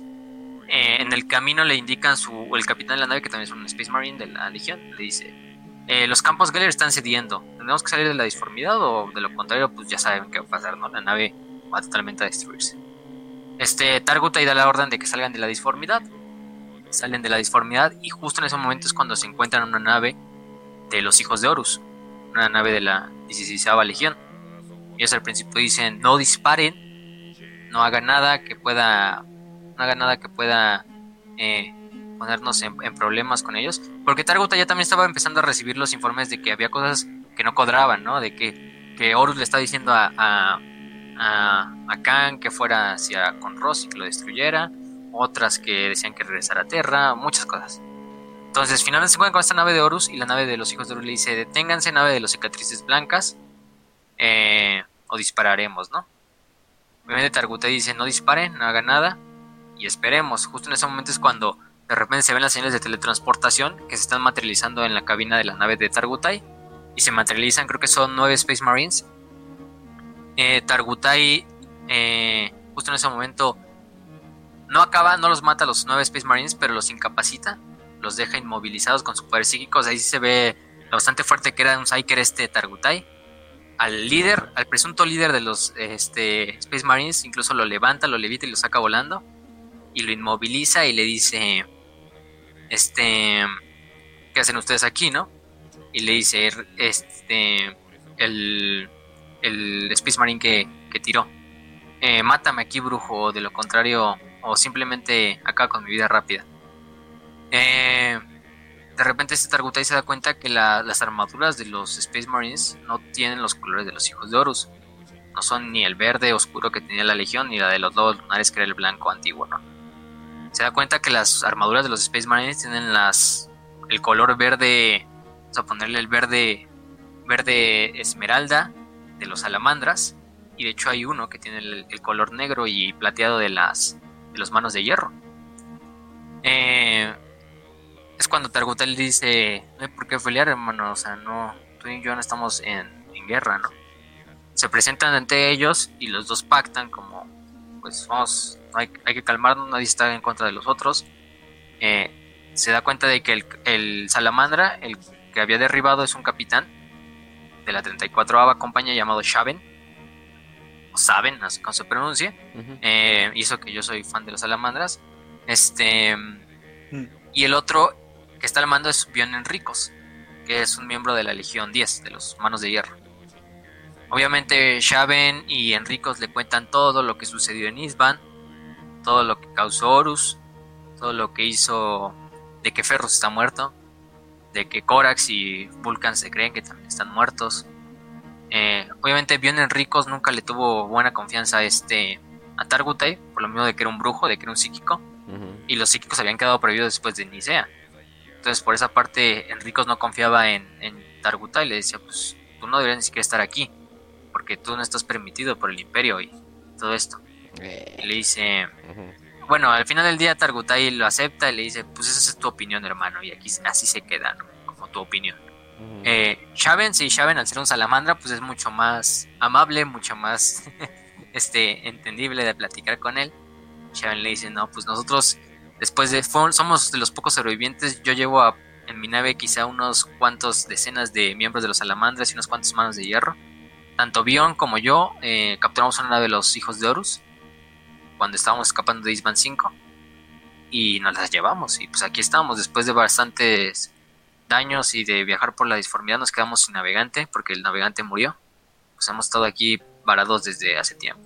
Pero Bion encontró su señal de la disformidad, porque pues son manos de hierro y ya es que sus tienen un talento con la, con la tecnología bastante bueno, entonces Bion logró calcular dónde iba a salir la nave de los cicatrices blancas y por eso la interceptaron tan rápido. En ese momento en cuando Bion, Shaven y, y Targutai dicen, no, pues, pues, aquí no tenemos otra. Mi misión es encontrar a mi primarca, Alcan, para reunirme con él y ver qué hacemos, ¿no? Y este, y Vulcan, bueno, Vulcan, ¿eh? Shaven y Bion le dicen, ¿estás seguro de que tu primarca va a hacer lo correcto? Y, y de hecho este, este Targot le dice, no, no, no lo sé, la verdad. Eh, pero, pero confío en él, ¿no? De hecho luego este Shaven le dice, pues es que en Prometeo, nuestra luna, nuestro planeta natal, todavía tenemos, tenemos esa creencia en nuestro culto Prometeo. También le dice, este Targot le dice, y sabes que, quizá, tienes la idea de que quizá Vulcan esté muerto, que no lo haya logrado. Y este, Shaven, sé que es algo factible, pero, pero algo que nos ha enseñado el culto Prometeo es que lo más importante es tener fe, ¿no? Tengo fe en que Vulcan sigue vivo. Y de hecho ahí se gana la, idea de Targutai de pues, la fe, que es la fe, ¿no? Algo que se le había prohibido a las cicatrices blancas desde que el Imperio llegó. Y en este momento tan, tan peligroso de la galaxia, quizá la fe era lo único que podía salvar a la humanidad y al Imperio como tal. Por eso luego cuando, cuando Bjorn le, le vuelve a preguntar ¿Crees que encontraremos a tu... ¿Crees que tu, tu primarca cambie de opinión? No digo, haga lo correcto. No lo sé, pero tengo fe que lo hará. eh, Shaven, Bion y, y Targutai hacen, juntan sus dos naves. Creo que la otra nave se llamaba la Garra Gris o algo así. Great Talon, la Great Talon, sí. Luego le cambian el nombre a Isiodo. Pero bueno, las dos naves van juntas y logran interceptar a una nave de los portadores de la palabra que va cercana. Y los portadores de la palabra, pues, Eh, oh, van ahí buscando naves, encuentran una estación espacial abandonada en un meteorito, se suben a la estación espacial eh, y de repente son emboscados por este Shaven, por Bion y por Targutai. Rápidamente los legionarios de los portadores de la palabra, que eran tres, son superados por, por los miembros de, de esta nueva hermandad que se había hecho entre estos tres miembros de legiones diferentes. Capturan al capitán de los estos portadores de la palabra y lo hacen que Targutai hace este como un tipo de, de borramiento de, memoria un poco rápido porque vuelve a despertar el capitán de los portadores de la palabra. Vuelve a despertar y dice, pues no hemos encontrado nada, teletransportenme la nave. Pero justo en ese momento en donde da la orden, se da cuenta de que le, llegan los recuerdos de que se habían encontrado a Yesuge y a, Shaven y a, y a Bion. Y dice, no, no lo hagan. Pero en ese momento ya los güeyes que están dentro de la nave están teletransportando a, al capitán de los portadores de la palabra. Y, pero con transportándolo él, también teletransportan a, a Targutai, a, a Bion y a Shaven. Y Shaven y Bion toman control del puente así en, en tiempo récord. Terminan matando al capitán, los portadores de la palabra. Empiezan a este destruir toda la nave. Bueno, destruir a todos los tripulantes de la nave, tanto humanos como otros. La mayoría eran humanos, casi no había Space Marines. Em, y dice, incluso me sorprende cómo estos hombres del Orgar combaten con tanto fanatismo. Ni siquiera retroceden, aunque estén combatiendo contra, contra nosotros, ¿no? Hizo que eran pues guardias del, del ejército imperial que poco podían hacer contra, aunque fueran tres Marines. Eh, ya me incluso me da asco cómo han convertido esta nave, porque la nave, pues de los portadores de la palabra, estaba totalmente convertida en un sitio ritualístico. Templo al caos. Con siglos, con huesos, con sangre, con sacrificios humanos, con hedor, con hedor así que el día como entrañas. Eh, encuentran una máquina que es como el... Está dentro del cuarto del navegante. De hecho, el cuarto del navegante está lleno de huesos. Este Bion analiza la máquina que está en el centro y le da asco porque incluso ve que Totalmente modificaron la máquina, incluso la máquina tiene pedazos de materia orgánica en vez de componentes eléctricos. Sí, suena a caos. Eh, sí, suena a caos. De que incluso se refrigera con sangre la, máquina. este. Incluso Targutai siente algo dentro de la máquina que no puedo explicar, que simplemente ese como sentido que ha sentido, por ejemplo, cuando está viajando por la disformidad, que ve las voces y las caras del otro lado del velo. Eh, no, lo, pueden descubrir. intentan interrogar a uno de los portadores de la palabra que sobrevivió. Buena suerte. Targutai casi lo, casi lo mata. Sí, casi lo mata este, intentándolo torturar y sacar la información de por qué están haciendo esto. El, portador de la palabra no dice otra cosa más que su nombre y a qué compañía pertenece. Shaven incluso se, enoja porque dice, no, pues, mm, para esto hermano, no vamos a llegar a ningún punto, no te conviertas en, las bestias que se han convertido ellos, ¿no?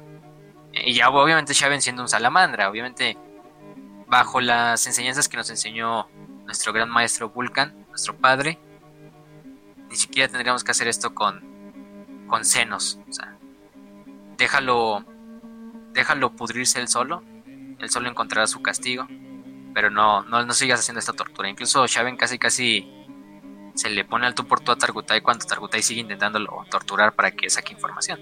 Al final del día ni es factible. Pues estaba diciendo a Targutai. Sí. Un cicatriz. Targutai, Targutai repiensa y dice, pues tienes razón, no vamos a acabar en nada en esto. Lorgar, quién sabe qué les hizo a sus legionarios que están totalmente adoctrinados. Y aparte, si sigo con esto, pues no me convertiré en algo mejor que, pues, que ellos, ¿no? Que llevan torturando a otros que esta enseñanza se, se, hace mucho en ejércitos actuales, modernos. Es una práctica que es, tienes que memorizar algún tipo de como frase o tu nombre, tu matrícula o algo así para evitar eh, sentir el 100% del dolor, como que fijas tu mente en que se esté recordando todo el tiempo este tipo de memorias que puede ser tu nombre, puede ser tu matrícula, puede ser este tu número de serie, cosas así que hacen que el dolor se sienta menos y puedas pasar una tortura más sencillo. Y es una práctica, te digo, que aplican los Estados Unidos, que aplica Rusia, que aplican incluso eh, agrupaciones como no oficiales de algunos países, eh, pero sí es una, una práctica muy común eso. O sea, como, como dato. Sí, de, hecho, Ledak, Ledak se la pasa diciendo, por ejemplo, ya Targutai le pregunta cuál era tu misión, a dónde os dirigíais, y le dice Ledak, vicentésimo quincuagésima sexta compañía de los Yesa Tactar, y se la pasa repitiendo eso del portal de la palabra, que no le puede sacar información. Targutai y bueno, este Bion se queda mientras tanto trabajando en la máquina a ver si la puede activar de cierta manera para que se hayan dado cuenta que es como un minimapa galáctico, un minimapa de rutas. Entonces saben hacia dónde pueden de ahí eh, valirse y, irse hacia un lado, ¿no? O a donde quieran, donde esté Khan para reunirse con él. Se dan cuenta que la máquina, al prenderse, es un mapa completamente exacto de la galaxia. Incluso se muestran las tormentas disformes dentro de la galaxia. Se muestra con un icono, el icono de cada legión y en qué parte está. Se ve, por ejemplo, el icono de Guild de los Ultramarines que está eh, totalmente aislado en, ultramar y se ven los, los iconos de los portadores y de los devoradores dirigiéndose hacia ellos. Por otra parte se ve de los ángeles sangrientos ahí en, en Cygnus, eh, entre muchas otras partes, ¿no? Eh, y se ve el símbolo de Khan que está dirigiendo hacia Próspero. Entonces dice, ahí es cuando debemos de ir, ¿no? Luego se empiezan a trazar este caminos dentro del mapa. Targutai se da cuenta, estas tormentas disformes están voluntariamente puestas ahí. No sé qué, no entiendo cómo lograron hacer eso. Ni entiendo por qué medio lograron eso. Ni siquiera el emperador sería capaz de, lograr algo como eso, ¿no? Eh, a lo que nos estamos enfrentando es algo que nunca se ha visto el imperio. Tiene un momento bastante bueno con Shaven, donde Shaven le dice a Shaven, yo creo que si todo el imperio siguiera tu culto Prometeo Salamandra, esta herejía ni siquiera hubiera pasado, ¿no? Eh, si todos fuéramos salamandras, esto no hubiera pasado. Ahí sí, ahí sí, todo perfecto. Sí, no, no, sí, los salamandras, grande, un grande Chave, un grande Chave, un grande, aquí un grande, único representante de, de Vulcan, de Vulcan God. Este, pero bueno, en este caso logran activar la máquina. Este Targutai se da cuenta dentro de la máquina que debe ser activada a través de poder psíquico, pero de repente se da cuenta de que dentro de la máquina hay algo más de repente ve unos ojos que se asoman por lo que es como la pantalla de la, de la máquina, unas fauces y unos, y unos brazos, ¿no? Que se empiezan a materializar en forma, pues, de energía disforme. Este, de repente esa bestia que sale de la máquina, este demonio, se abalanza sobre Shaven, eh, deja muy mal herido a Shaven, al punto de que le corta una de las arterias del cuello. Mientras tanto, Bion y y Targutai logra, eh, logran luchar contra él. Finalmente Targutai usa su poder psíquico para desterrar a la, a la bestia, se da cuenta que las balas Volter pues, no hacían nada contra, contra la bestia. Se da cuenta este Targutai de que eso que se les apareció es eso que veía del otro lado del velo.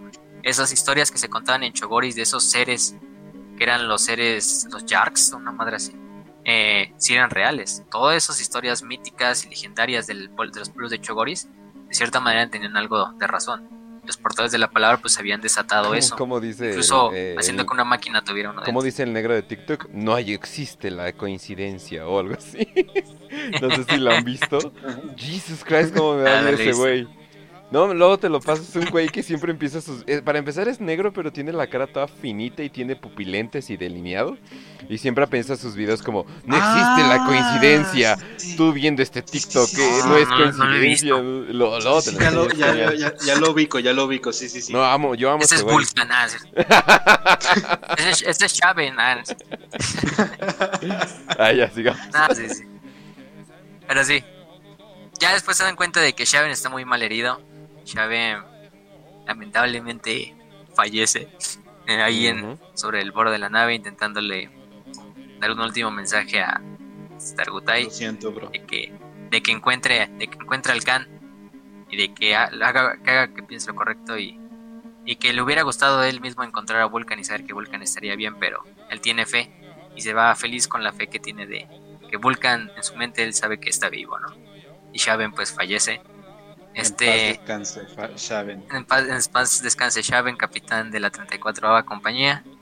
Bion, eh, de una manera muy arcaica, porque pues, él no era apotecario, y de una manera que pues, él puede extraer las glándulas progenoides de Shaven, se la lleva también para una forma de, mantener el legado de, su buen amigo Shaven, porque Shaven y Bion se habían convertido en buenos amigos. Por una parte tenía sus manos de hierro que, que pues era, ya sabemos cómo son las manos de hierro, totalmente herméticos, totalmente se hace esto como se hace, ¿no? Como nos dijo nuestro primarca y no hay otra forma. Mientras tanto, el, el salamandra un poco más amigable, un poco más todo esto. Entonces a Avión sí le pega la, la muerte de Shaven. No tienen otra más que dejar el cuerpo de Shaven en la nave y dar la orden de que destruyan la nave lo inmediatamente posible, ¿no? Obviamente Targutai va al cuarto donde tienen al portador de la palabra, el portador de la palabra se burla de que ya no está el salamandra con ellos. Targutai termina de, de coserlo vivo porque literalmente le cose la carne viva de la cara y de los ojos. Eh, por esta parte, pues finalmente destruyen la nave de los portadores de la palabra y deciden ir hacia Próspero, que es donde, donde, está, el, donde está el primarca, ¿no? Y es donde ya finalmente este Bion le dice, eh, ¿crees que tu primarca va a ser lo correcto? No lo sé, pero tengo fe, ¿no? Como lo había dicho este Chávez. Eh, bueno, en esa parte pues vamos con eso y vamos con la última parte de lo que es la novela, que ya es como la lo, lo, lo bueno también que se pone porque es cuando llegan a Próspero. Llegan a Próspero, llega la flota completa de los cicatrices blancas, oh, desembarcan sobre Próspero, se ponen en órbita geoestacionaria sobre Próspero. Y Khan es el único que dice, yo voy a desembarcar, aquí no hay otro problema, yo desembarco. Y y nada más me van a acompañar este Kinsha y sus exterminadores, ¿no? que son sus guardaespaldas. En este caso vamos a bajar al planeta y descubrir por nuestra propia cuenta lo que sucedió. Eh, por esta parte, le dice la, los de la nave, le dicen, el planeta está totalmente cubierto por un campo etéreo, por un campo de escudo. No hay nada, ni siquiera si intentamos desembarcar por Stormbirds o por, digo, por Thunderbirds o por cápsulas de desembarco, serán destruidos en la atmósfera. Lo único que podemos hacer es teletransportarlo, señor decide, pues vamos a teletransportarnos, se sube él a la cápsula de teletransportación, él, Kinsha y sus otros, creo que eran 10 guardaespaldas de los exterminadores, eh, y deciden bajar al planeta solos, ¿no? Por otra parte, dentro de la flota ya están empezando las logias a surgir sus, problemas, ¿no? En el caso de que las logias ya están empezando a organizar, en el sentido de que el emperador, digo el emperador, el, sí, el emperador nos ha abandonado, Horus es el verdadero camino, y ahorita tenemos que aprovechar este momento en el cual el, el, primarca todavía está indeciso, mientras tanto está en próspero, tomar control de la flota eh, y hacer que nuestro primarca tome la decisión correcta. En cierta manera no era de traicionar a Yagatai, era todo lo contrario, era ayudar a Yagatai a tomar la decisión. Ahí está el problema. Cuando, por ejemplo, este Turgan, Torgun, que era parte de la, de la, de la logia, le habla con Shivan, después de que tiene una una sesión en motos. Imagínense, dentro de las naves tienen como unas pistas de prácticas, que son pistas así como de 5 kilómetros, para que prueben ahí las motos y sigan con las tácticas de motos. Este, Shivan y Torgun tienen una carrera, gana Torgun y le dice, luego se van a una estación como, literalmente así te lo dicen en la novela, como de refrescos, donde pueden tomar como, como, como agüita. y, y este, y ahí dice, pues te estoy invitando, hermano, hay algo que se está haciendo dentro de la Legión hay algo que, que de verdad cambiará el punto para la Legión y ayudaremos a nuestro primarca a tomar una decisión. Obviamente Shivan tiene sus sospechas de, estás hablando de las logias, ¿no? No era ciego ante eso. Incluso esta medalla que encontré en, en, en Femus es una medalla de logia, ¿no?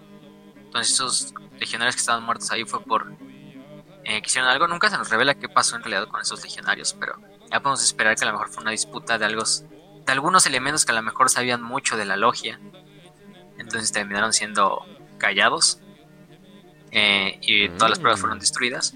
Sí, cierto. Eh, en este sentido, este Shivan le dice, pero esas logias no son algo de, de escisión, no es algo rebelde. Este, Targo, este de Shivan le dice, digo, Torgun le dice, pues no, o sea, finalmente esto nada más es un, un punto de hermandad un poco más allá de lo que nosotros tenemos, ¿no? Porque dentro de la Legión de los Cicatrices Blancas también había hermandades, que era parte de las compañías, había estas hermandades que estaban bajo el liderazgo de un Khan. Sea, había bastantes hermandades, que esas sí eran públicas y esas no había problema. Había hermandades que eran de puros terranos, había unas que eran de chogorianos. Por ejemplo, este Torgun era el líder de la hermandad de los de la luna creciente, mientras que Shivan era la de la senda del relámpago o algo así, no mal recuerdo. Pero bueno, en ese sentido, este este, ¿cómo se llama? Torgun le dice, te invito a una de las este, reuniones para que tú veas por tus propios ojos y no haya problema de que esto se malinterprete, ¿no? Eh, es finalmente como, le dice... peor momento es cuando tu, un amigo tuyo que está invirtiendo eh, y te dice, oye, te invito a que vayamos a un curso es súper espiritual, te, va a ayudar muchísimo a que mejores como persona. Solamente necesitamos hacer un depósito previo de 7 mil pesos y nos vamos a ir a un campamento, la vamos a pesar súper. Cuando te dicen eso, sabes que te tienes que alejar, amigo. Toda la audiencia.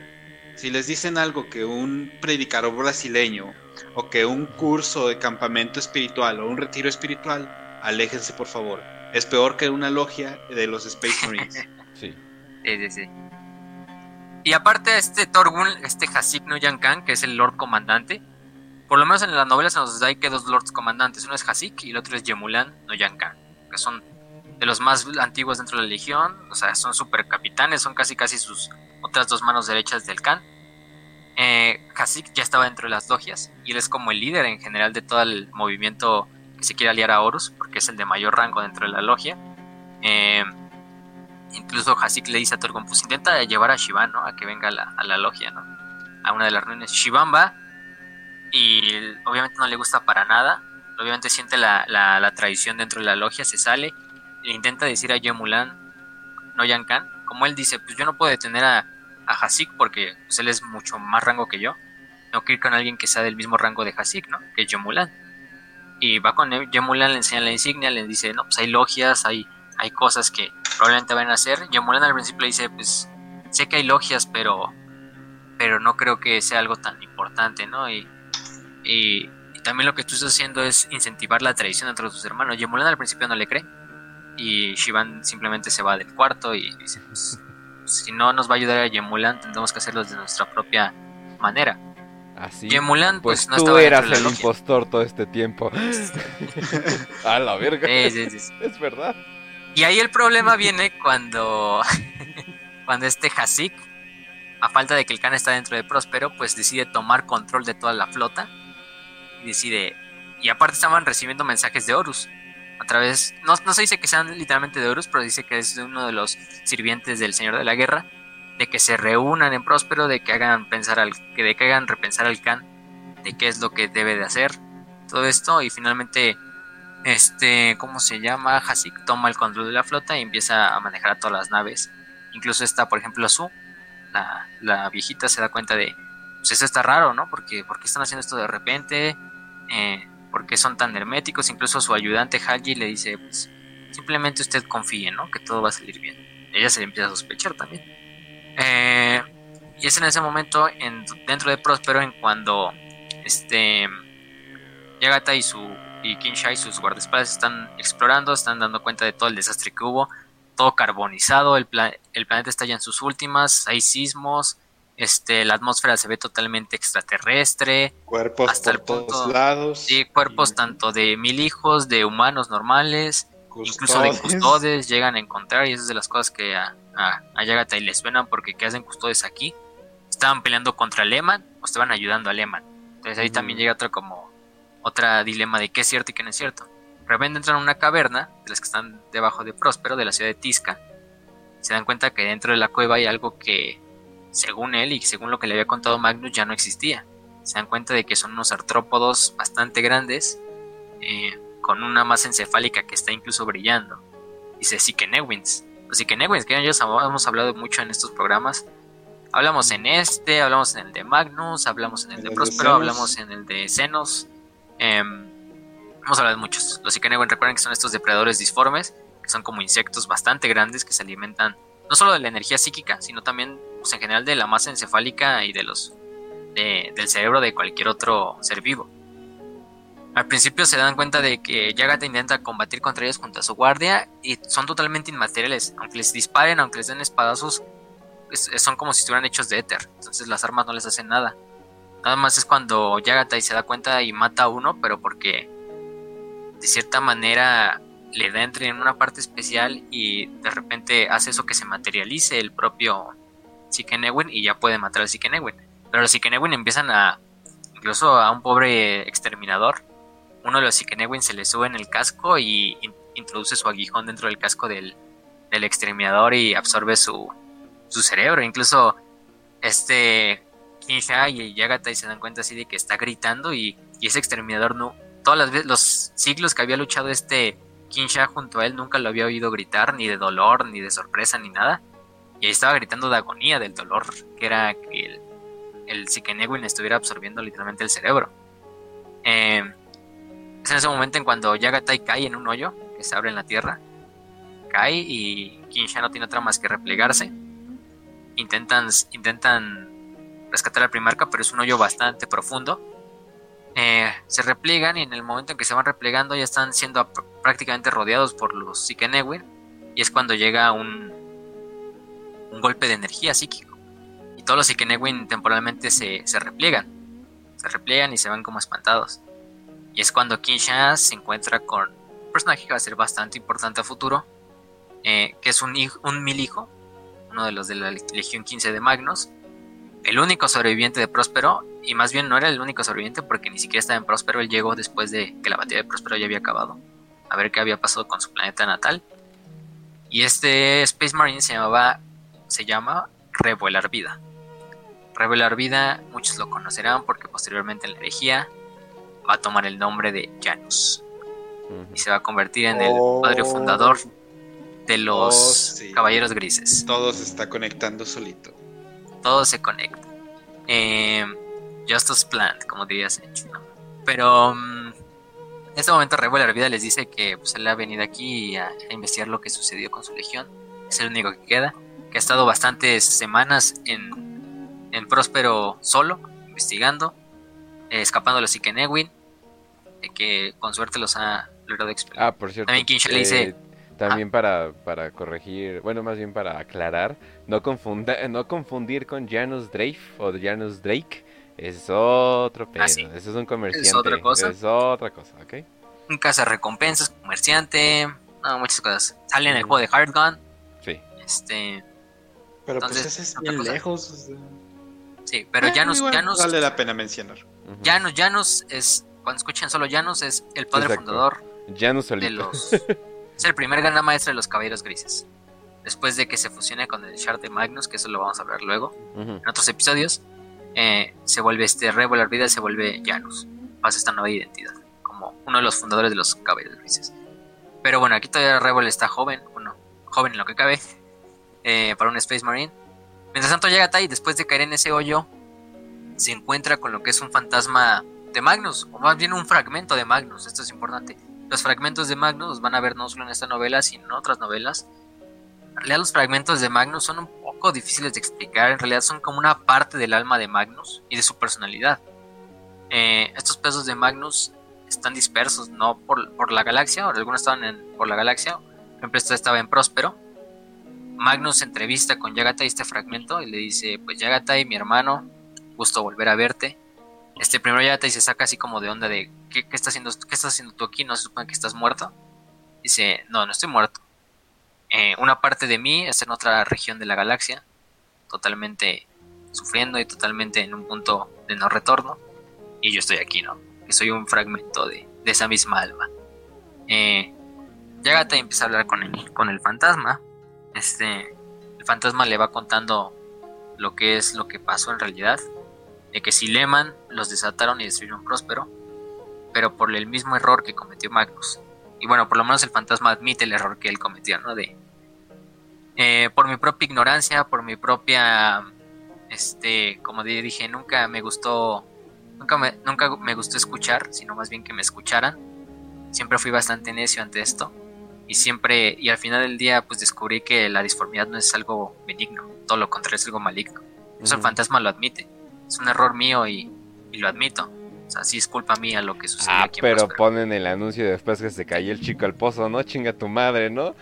no mames. Sí, sí, sí, nada, nada. Ah, está cabrón el Magnus. Tal, vez, tal vez el, el güey de cuatro metros que tiene poderes psíquicos además de un tal vez le debía haber hecho caso a ese cabrón.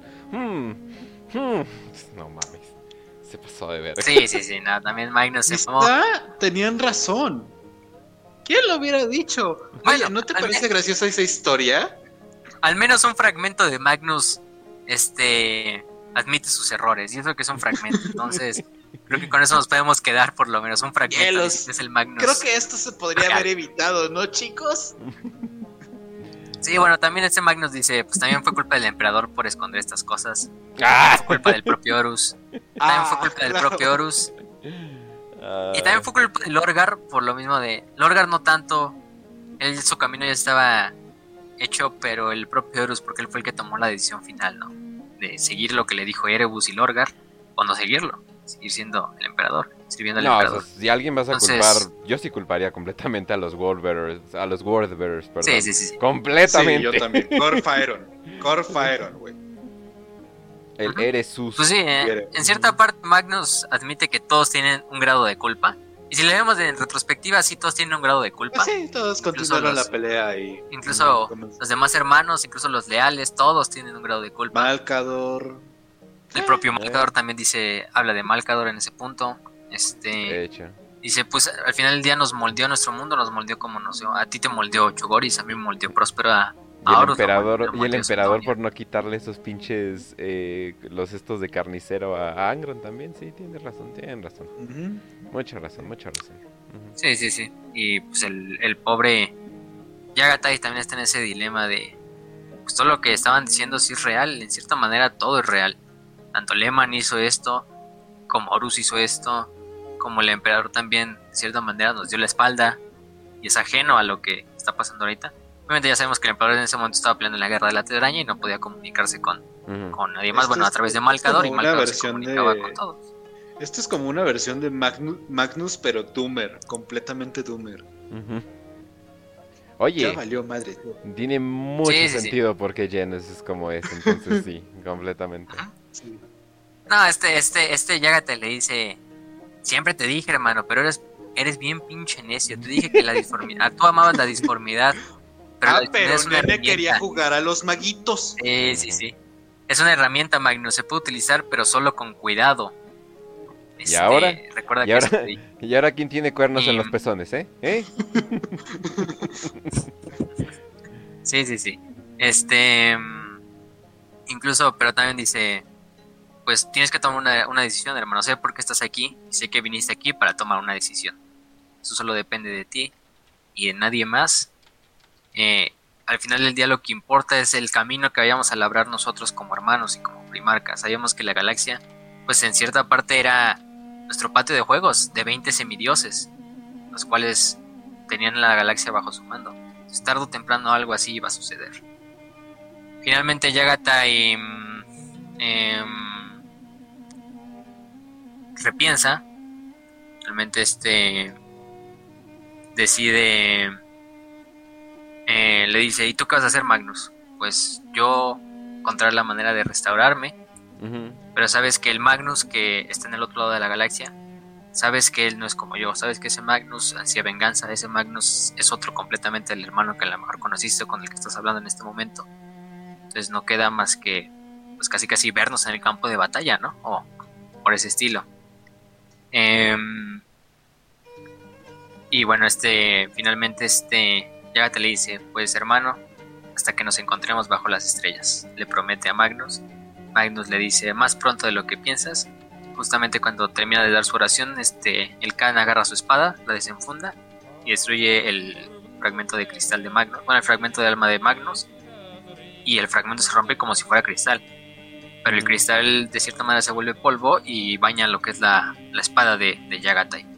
Yagatai se va de la cueva, sale de la cueva eh, para pues encontrarse con sus guardaespaldas. ¿no? Es, es una escena bastante buena, tienen la oportunidad de leerlo, no, no les dijimos todo como tal textualmente lo que, lo que dicen porque tampoco me acuerdo de toda la conversación. Pero sí es una conversación bastante con bastante significado entre los dos hermanos y entre los dos hermanos que se querían y se, se querían mucho como amigos. Se y como hermanos, al final. Los más fraternales, sí. Al final del día tuvieron al menos esa oportunidad de reencontrarse, ¿no? que tanto anhelaba este el Khan. Ya sea aunque no fuera el propio, aunque no fuera el Magnus real, pero se reencontró con su hermano. Con el hermano que más quería de todos, porque sí es el que es como Es como encontrarte un tipo de inteligencia artificial de un ser querido muerto, ¿no? Es como que a la verga. O sea, no estás hablando exactamente con esa persona. mientras tanto el mientras tanto el Magnus en, otro planeta, en el planeta de los hechiceros. ¡Oh, con un demonio lo que faltaba! Otro fragmento perdido. Sí, porque pues el pobre Khan, el pobre Khan, ah, bueno, aparte de eso, este Magnus le dice, todos hacemos, todos hicimos un pacto con, con aquellos que habitan del otro lado, ¿no? Con los dioses. Te digo que son horribles, te digo la realidad como es, o sea, son seres horribles. Pero hicimos un pacto y de a veces llega el día del, el día del pago, de pagar la deuda. Entonces todos los hermanos, incluso Horus, incluso Lorgar, incluso Mortarion, todos están hicieron un pacto y tarde o temprano van a tener que los dioses cobrarlo. Y es algo importante ahorita para que hablemos con Mortarion. Eh, bueno, ya. Este, en este caso, eh, Shivan Khan se da cuenta de que ya las naves de, de Hasik están tomando control de la flota y en realidad toda la flota se está volviendo, la mayoría ya son traidores, están siguiendo esta, esta directriz de que se van a pasar del lado del Señor de la Guerra. Y de hecho están esperando a unas naves. Ellos piensan al principio que es una nave de, los hijos de Horus que viene a parlamentar o algo así para decir, nada, sí, ya vénganse con nosotros.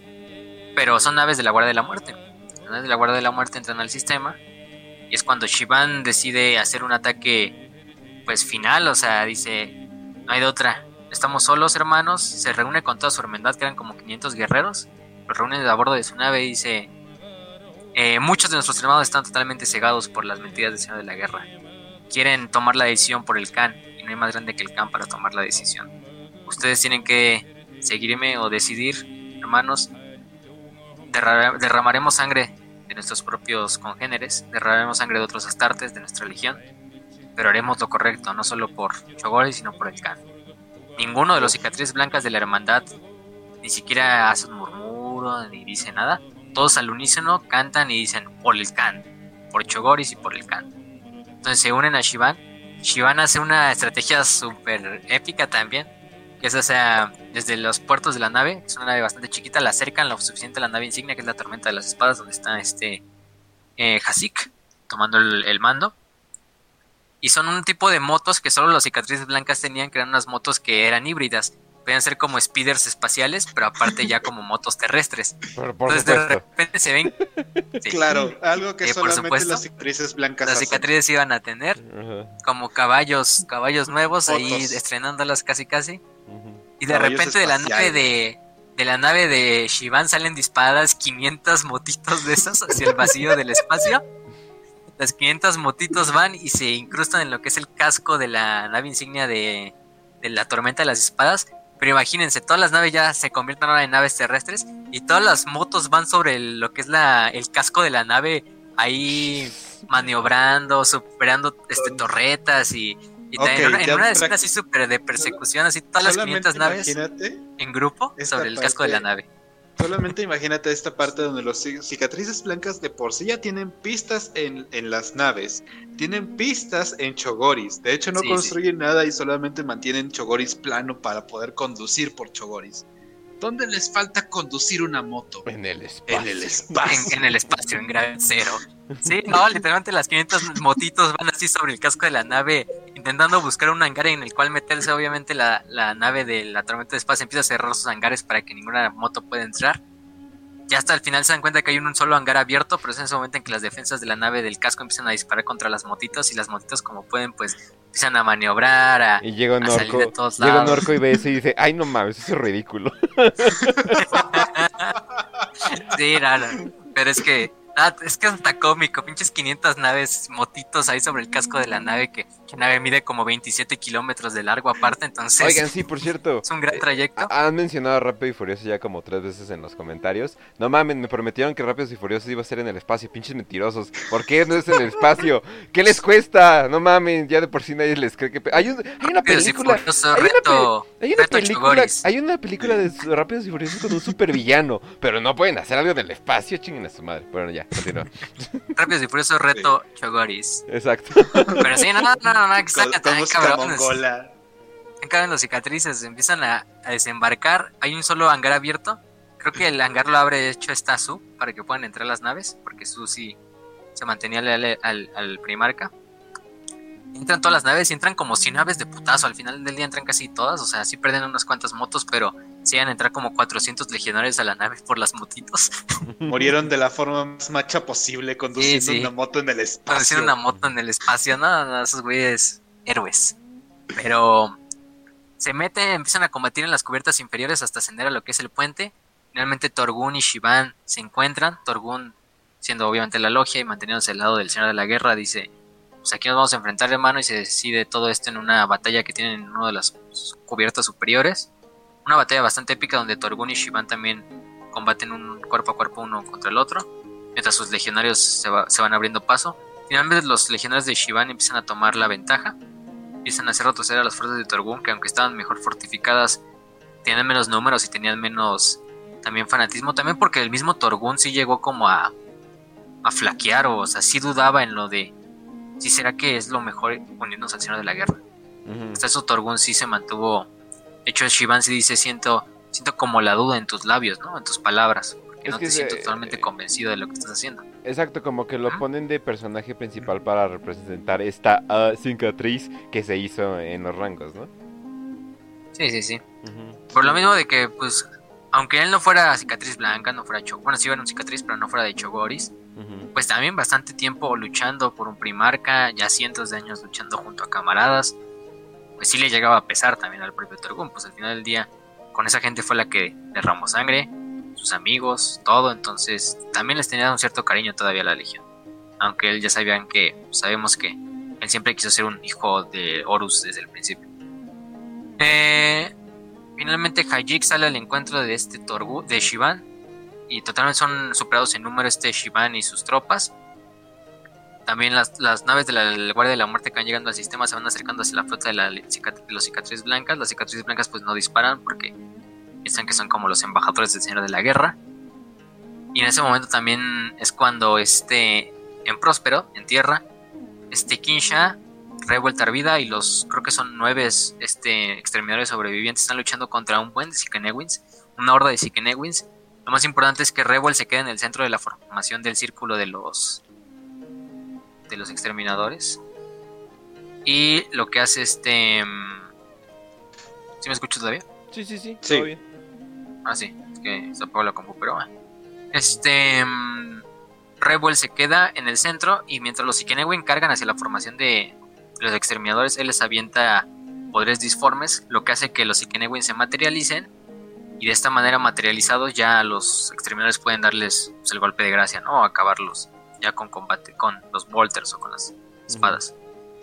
Pero no, están peleando contra Sikenewins, también empiezan a salir más insectos psíquicos, o sea, un desmadre así hasta mantis religiosas como de 5 metros de alto, así psíquicas y todo el desmadre, o sea, se pone bastante turbio ahí el, el pedo. y es justo cuando llega este...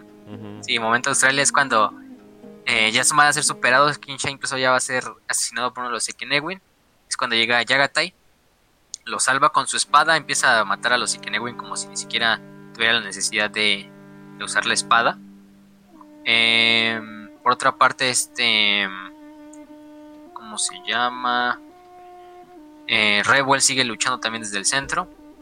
Y se dan cuenta de que la espada de Yagatai está haciendo daño a los Ikenewin porque al infundirse como de ese cristal que cayó del, después de destruir el alma de Magnus, o por lo menos es mi conjetura porque es lo que se te da a entender, pues ya tiene efectos sobre los Ikenewin, que son seres psíquicos totalmente. Entonces solo algo psíquico los puede destruir. Qué mejor que el polvito del alma de Magnus, ¿no? Eh, para infundir tu espada. Eh, por esa parte, pues este... ¿Cómo se llama? Eh, ya se logran reencontrar con su primarca. Y ya le pregunta. También este te le pregunta acerca de quién es ese que está con ellos, que es ese Revel Arvida. Y pues lo acepta momentáneamente. Entonces a Revel se le da en una cena, como lleva semanas en Próspero luchando, pues escapando de los Ikenewin, se le da, le dice, ¿tienes hambre? Este le, dice Kinsha y Rebel pues dice, sí, ¿no? Pues, pues, obviamente. Y le da una de esas como, de esas formas en las cuales se alimentan los astartes, que es como un como un tubito de gel de nutrientes. Ah. Este Rebel nada más se lo mete en el pectoral, que es como una parte de la armadura. Ella, la armadura se encarga de inyectarlo en el torrente sanguíneo directamente del, Space Marine para, para que se nutra. Ya. Es un dato ahí medio curioso. Justo en ese momento en cuando de repente se dan cuenta, pues tenemos que regresar a la nave. Y es cuando detrás de ellos se aparecen unas balizas de teletransporte. De las balizas de teletransporte sale nada más y nada menos que aproximadamente ocho figuras, todas lideradas por una figura más grande. Ocho figuras también embestidas en el modo de exterminador, totalmente blanca, con las sombras verdes, eh, con unas hoces gigantescas, la famosa, el famoso sudario de la muerte, que son los, los estos guardaespaldas del primarca Mortarion, eh, los guerreros de élite de la, de la Guardia de la Muerte, liderados por el mismísimo Mortarion, que se teletransporta a la superficie de Próspero. Es un momento bastante épico porque se encuentran los dos primarcas, pero aparte se encuentran sus dos guardaespaldas, que las dos son unidades de élite. Por una parte el sudario de la muerte de la Guardia de la Muerte, y por otra parte los Keshik, que son los exterminadores de los de los ay, ¿cómo se llaman estos güeyes? De los cicatrices blancas. Entonces es una escena bastante poderosa, bastante buena. Eh, lo siguiente a eso es que empiezan a parlamentar, empiezan a parlamentar entre, entre el propio Mortarion y entre el propio Yagatai. Están diciendo, pues Legión ya, este Mortarion le dice, tu Legión ya tomó una decisión allá arriba. Eh, que te quede eso claro. Ellos ya decidieron unirse a la, a la herejía, digo, a la herejía, a la, a la, al mando del Señor de la Guerra. ¿Sí? Eh, este obviamente dice, eh, ellos no son nadie para elegir. Eh, por esta parte, yo ya he decidido mi propio camino. Y tu hermano no está siendo más que un hipócrita, más que un esclavo también del Señor de la Guerra. Porque tú mismo sabes, Mortarion, que tú es el último que desearías, ¿no? Tanto como yo, lo que tenemos en común tú y yo y Mortarion es que no creemos en tiranos ni creemos en emperadores. Porque recordemos, pues Mortarion también viene de un mundo donde eh, odiaba para todo lo que eran los tiranidos. ¿sí? Y Mortarion tiene mucho esa, esa mentalidad de pueblo. De estoy aquí para salvar al pueblo, no para apoyar Para volverme su líder y, dominarlos con puño de hierro, ¿no? O sea, todo lo contrario era para liderar a, la galaxia de todos los tiranos. Y a los ojos de Mortarion, pues recordemos que el emperador era el mayor tirano de todos.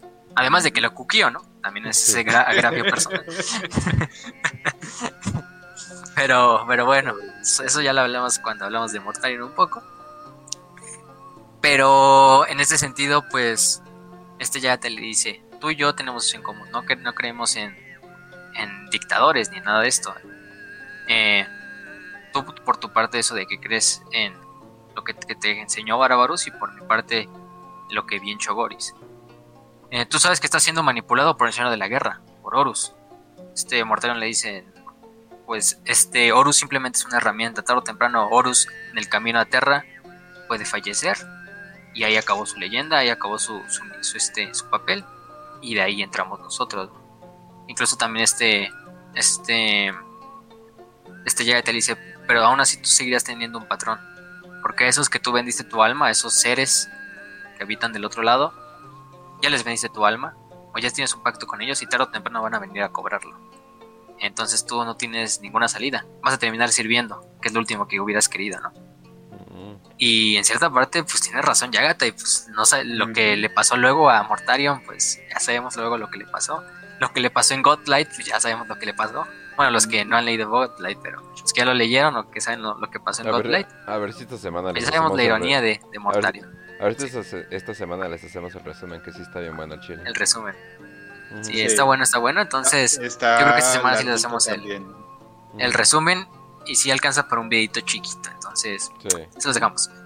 Pero esta parte es cuando ya se se, se enoja Mortarion. Aparte de que llega te le dice, yo ya tomé mi decisión. Sí, teniendo los complejos que tiene Mortarion, estoy seguro de que se enojó, ¿verdad? Sí, se enojó, sí. Además de que ya después, desde esa ese, ese, ese diálogo que tuvieron en Ulano, recordemos, cuando hablamos de lo de que le dijo Fulgrim, este Mortarion ya tenía ese como pique con Yagata y así de, en esa como, ¿y tú por quién apostarías si nos enfrentáramos tú y yo? ¿No? Es que estaban así como entre los cuatro primarcas sanguíneos, Mortarion, Yagata y, y Fulgrim así como apostando así. ¿Y quién ganaría entre Horus y, y el otro güey, no? ¿Quién ganaría entre tú y este, no? Dice, entre tú y yo, hermano, ¿tú quién crees que apostaría? Y así es cuando este Mordendan le repite de, pues ha llegado el momento de decidir quién gana la apuesta, ¿no? Y obviamente ya te le dice, yo también ya escogí mi camino, eh, no es el que tú, no es por lo que tú vienes, porque obviamente Mortarion venía con la idea de, pues reclutar a Yagata y a la causa de Horus y todo esto, entonces pues no hay otra más que, que los putazos, ¿no? se entra una batalla bastante épica dentro de lo que es la dentro de lo que es este la la, eh, la superficie de Próspero es esa metáfora bueno es esa cómo se dice esa ese paralelismo o luego esa cosa que utilizan de un objeto inamovible contra una fuerza imparable entonces es lo que es la batalla de, de este Mortarion contra Yagatai porque es la dura la durabilidad contra la velocidad. O sea no hay más no hay más no hay primarca más rápida en el combate de espada que Yagatai, pero no hay primarca más duro y más fácil de que resista más golpes o resista más daño que el propio Mortarion. Sí, entonces es una batalla muy con, contrastes bastante épicos porque Mortarion en toda la batalla es como que Mortarion va de frente a recibir los golpes, o sea, le vale madre que los reciba con, las, con, la, con el peto, con, con las sombreras. él los aguanta. Cualquier parte, sí, los aguanta y, y el punto de que Yagatai está dando un buen de golpes, así también hiriendo a Mortarion, pero Mortarion sigue como si nada, al punto de que Yagatai pues también se empieza a cansar. Empieza a cansar de, dice, pues nunca había sentido en mi vida nada, ni siquiera algo parecido a lo que sería un pequeño de fatiga, ¿no? Pero en este momento sí, pues sí lo estoy sintiendo. También Mortarion admite, no, pues yo también me estoy cansando, hermano. Por esa parte, eh, hasta eso Mortarion sí admitió que también él estaba siendo abrumado. Este, Yagata le, logra incrustar incluso la espada dentro del, pecho, sale del otro lado de la espada, pero a Mortarion, pues como si nada, o sea, eh, incluso se ve bastante esa, esa analogía de propio Mortarion se veía como la muerte de las múltiples leyendas antiguas de Terra luchando ahí contra un relámpago, ¿no? Mientras sus guardaespaldas, obviamente los guardaespaldas estaban combatiendo en las espaldas, los Keshik contra los de la Sudario de la Muerte. Entonces llega un punto en donde, donde incluso este Yagata ya está haciendo planeado su último golpe final, pensando pues introducirlo dentro del cuello para que salga del otro lado, se acabando no solo con el cuello de, de Mortarion, sino también con su respirador, porque recordamos que siempre Mortarion traía su respirador, por lo mismo de que la atmósfera de Barbarus era una atmósfera peculiar y pues, su, sistema respiratorio se había criado con esa atmósfera. Adaptado. Entonces darle un golpe ahí era finalmente acabar incluso con el Señor de la Muerte, ¿no? Este, este Mortarion. Silencio es la guadaña de, de Mortarion, por si no sabían. Se llama la, la, guadaña. Eh, y también Mortarion le da sus buenos golpes a, a este... A, a Yagatai le rompe totalmente el muslo de un golpe con la empuñadura de la guadaña. También le llega a dar un golpe en el pecho a este a este Yagatai que lo deja sin aire por bastante tiempo. Es una batalla en un punto bastante épica. Pero finalmente este Mortarion decide eh, cuando están peleando dentro de la pirámide, una de las pirámides principales de Tizca, cuando Mortarion su decisión ha sido tomada, no voy a perder una flota completa simplemente por tu por tu por tu necedad. Voy de aquí, pero recuerda, Khan, que entre tú y yo esto apenas comenzó. Este es el punto inicial. Veamos dónde termine, ¿no? Y es lo que nos va a abrir camino a la novela de Warhawk, que es la que va a salir próximamente de la serie de Terra, porque los dos protagonistas van a ser Mortarion y Yagata y en su segunda segundo duelo, ¿no? Después de, bastantes años. consuman The Games Workshop, guiño, guiño, métanse en la librería. Cuando consigamos, obviamente, todavía ni sale, pero Jesus Christ. ya está próximo. Scar salió en el 2014 y apenas están haciendo la continuación. Sí, imagínate. bueno, en realidad la continuación de Scars es Path to the Haven, que es Camino al Cielo. Y la, la, ya la trilogía sería esas dos, más la que va a salir apenas, de Warhawk. Bueno. Bueno, los autores de Game Workshop han confesado que sí, nos tardamos un chingo. Pero pues así es, ¿no? También para mantener el hype. También. Pero te sabe está rico, te sabe bien. sí, en ese momento. Sí, pues yo entiendo al Chris Wright, también tiene, tiene familia, imagínense. Ah, pero. Pero sí, espérense a la novela de Warhack a ver cómo termina ese duelo entre, pues, entre el buen Mortarion y entre el buen Yagatai. Obviamente Mortarion ya como un príncipe demonio. no creo que sean tan descarados como para hacerlo cutre. Bueno, y el nombre de la novela es Halcón de Guerra, entonces ¿quién, es más que el Halcón de Guerra? Pues no hay otro más que Yagate. Pero... actualmente Yagate se encuentra perdido, ¿no? Yagate actualmente se encuentra perdido, no sabemos por qué. Quizá no lo sabremos en un futuro cercano, pero... Eh. A lo mejor en TTS se nos revela, ¿no? en TTS ya, ya está próximo a salir. Va a salir más rápido. Obviamente TTS va a tardar como un año más en salir, pero... pero pues, Perfecto. algo, algo es algo. Pues em, y finalmente, ya para acabar con esta parte de la novela, eh, es en ese momento en que Mortarion y su, su de la muerte se teletransportan, son teletransportados de vuelta a su nave, escapa de la batalla. Eh, mientras tanto, en la nave de, en la nave principal, este Shivan ya está totalmente rodeado por las fuerzas de Hasik y de Turgun en la sala principal del, trono, donde, donde, se comanda la nave. Y están a punto de, pues Shivan, ríndete, no hay otra, únete a nosotros, hermano. Es el verdadero camino de al Señor de la Guerra. Y justo en ese momento en cuando de repente dentro de la... De la se imagínense, ya hay como 700 Space Marines dentro de la, del puente de la nave. De repente se teletransportan otros 500 dentro de la, del puente de la nave. Y son los, los Space Marines comandados por el otro Noyan Khan, por el otro Lord Comandante, por Yemulan. Que finalmente sí repensó y después de todo lo que vio, pues decidió ir a ayudar a Shivan. Se teletransporta justo en la. en la esta. en la nave y pues ya se hace este como stand así entre los entre el grupo de Hasik, entre el grupo de Shivan, el de el de Yemulan, el de Torgun, sí, justo justo a punto de dispararse todos, o sea, eh, es ese momento en que el Khan le dice, pues hay una forma de que nos teletransportes de vuelta, manda las coordenadas Kinsha a la nave para que nos teletransporten de vuelta a la nave. Y justo en eso es cuando Rebel le dice, bueno, le dice a Rebel, ¿tienes alguna forma de sacarnos de aquí? Y Rebel sí, necesitaré mucho concentración, pero quizá lo logre. Entonces Rebel se pone en el centro de la pirámide más grande de Tizca. Que literalmente es una escena donde casi casi avienta un Kamehameha al cielo. avienta un rayo de luz. Que abre momentáneamente lo que es el escudo etéreo que había puesto Magnus. Un pequeño pedacito por el cual se puede teletransportar este él, el Khan y pues los, los, los Keshik y Kinsha. Entonces justo en ese momento es cuando ya los balos empiezan a, dispararse dentro del puente de mando.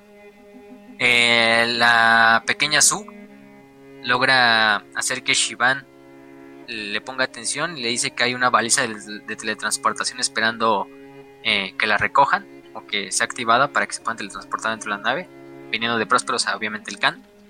Shivan agarra a la pequeña Su y la lleva abrazándola así, protegiéndola de los disparos Volter de los demás Space Marines, que es pinche masacre completamente dentro del, el puente así entre los, los leales y los traidores. Logran llegar a la máquina, activan el teletransportador y justo es en ese momento donde se materializan los Keshik, se materializa Revolar Vida y se materializa pues el patrón, ¿no? Se materializa... De por sí, de por sí en la nave está pasando el más el mayor desmadre que puede estar pasando. Métele un primarca. Y no solamente el primarca, la guardia personal del primarca. Sí, no, no, no se pone así, llega el Yagatai, o sea, un chingo de Space Marines se quedan pasmados y justo en ese momento empiezan a dejar de combatir entre ellos, nada más por ver a su primarca ahí. Otros siguen peleando, pero mientras va pasando cerca este Yagatai, ya dejan de pelear. Finalmente llega este. Donde está Hasik, en el trono del mando, luchando contra Yemulan. Y es cuando este Yagatai agarra a Hasik lo levanta y eso que Hasik ve en una armadura de exterminador. Imagínense ese punto. No, eh, el, el es demasiado fuerte. Sí, no, no, no. Lo levanta de la cabeza, o sea, aparte, lo levanta de la cabeza y le, dice, esta, esta no es tu legión para comandar, ni son tus hermanos para eh, tenerlos como, para matarse como perros, ¿no? Eh, casi, casi en ese punto le dice, pero el Hasik dice, no, pero es que nosotros pensábamos y era una forma de apoyarlo a usted como nuestro señor y y eh, lo mejor es el señor de la guerra. Sí. ¿Y quién toma esa decisión? Nadie más que yo, ¿no? Y yo no tengo ni patrón, ni mucho menos tú vas a ser el patrón de mi, de mi legión, ¿no? Entonces en ese momento agarra su espada y atraviesa a Hasik por el pectoral, de lado a lado, y pues el pobre Hasik ahí queda tirado muerto. es normal que lo deja así, lo bota hacia un lado. es, em, esa escena cuando cuando tu papá llega borracho. sí, y, y, estás ahí con tu, con tu hermano ahí como peleando tantito de, ay no, yo quiero jugar este juego, no, yo quiero jugar este juego. Ya, dame el control que llega tu papá borracho. y madres. madres, así ya llegó y se puso puso el orden en, en, la, en el puente de la nave. Finalmente, pues así que es asesinado. Eh, por el Primarca. Este, los demás traidores son puestos en celdas. Torgun, este, mm, por ejemplo, otro que era Hibukan. Hibukan también es otro de los legionarios que era pues de las logias, de los traidores. Em, son puestos también en custodia por sus hermanos. Obviamente el precio a pagar por una tradición de ese estilo en la tradición chogoriana es pagar con la, con la vida. Sí. O sea, diferentes maneras, pero pagar con la vida de a fuerzas. De, hecho, te digo algo, eh, eh, en la, por ejemplo, ya ves que esto está muy basado en mongoles. Los mongoles tenían una onda muy loca con esta parte de la lealtad, de que incluso tenías que sacrificar tu vida por tu can. Eh, y esto se vio reflejado en una batalla, en la última batalla de unificación de, los, de las tribus mongolas, en que hubo un grupo de, de estos que al final de la batalla entregaron a su propio Khan contra Genghis. Entonces, Genghis lo que ordenó fue que ejecutaran al a este grupo de mongoles que entregó a su propio Khan y cuando él les, les había preguntado por qué nos quiere ejecutar si acabamos de darle esta ayuda, nosotros acabamos de entregarle esta victoria. Es por eso mismo, porque tú tenías que morir por tu propio Khan. O sea, el grado de lealtad llegaba a superar incluso los bandos. No me importa que, no estés, eh, que, no me vayas a beneficiar, pero yo estoy contento con que vayas a sacrificar tu vida por tu can.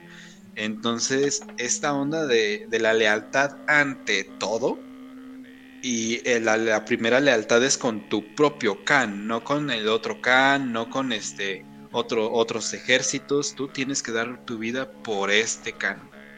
Y cuando Genghis Khan se alza como el Khan de Khanes, entonces ya es cuando se unifican todas las tribus. Pero sí, eh, él mandó a ejecutar a un grupo inmenso de, mongoles solamente porque habían traicionado a su Khan y el resto del ejército pues dijo, pues reclútenlos para mi ejército. Y inmediatamente en el momento en el que dijo eso, todos los mongoles se supone que se arrodillan ante él. No importa de qué ejército hayan pertenecido, no importa a qué tribu hayan pertenecido, ya se inclinan totalmente ante Genghis Khan. Y ahí es cuando ya comienza la conquista de China y todo eso. Pero sí, eso es, eso es una onda, no sé, como histórica, que si se quieren llevar de historia en este programa, pues adelante. Eso es lo, lo bueno, es lo mejor de esos programas es que se saca algo que sirve para la vida real, además de... Está bien escuchar la historia y todo esto, pero les vamos también a decir otro mensaje importante de lo que es el Khan, porque pues, el Khan y su historia no nada más simplemente son mongoles en el espacio, también ya vimos que tienen bastantes lecciones pues, de vida incluso. Pero bueno, para finalizar esta parte, ya para finalizar la novela, pues la, muchos de los traidores son obviamente encarcelados, otros incluso escapan y pues, tarde o temprano yo creo que se van a ir a unir a, Horus, se unirían a Horus, pero son pequeñas naves que se escapan de la flota y, y se mantenieron leales al Señor de la Guerra. Eh, tanto Torgun como Hibou son puestos en custodia, listos para esperar su ejecución.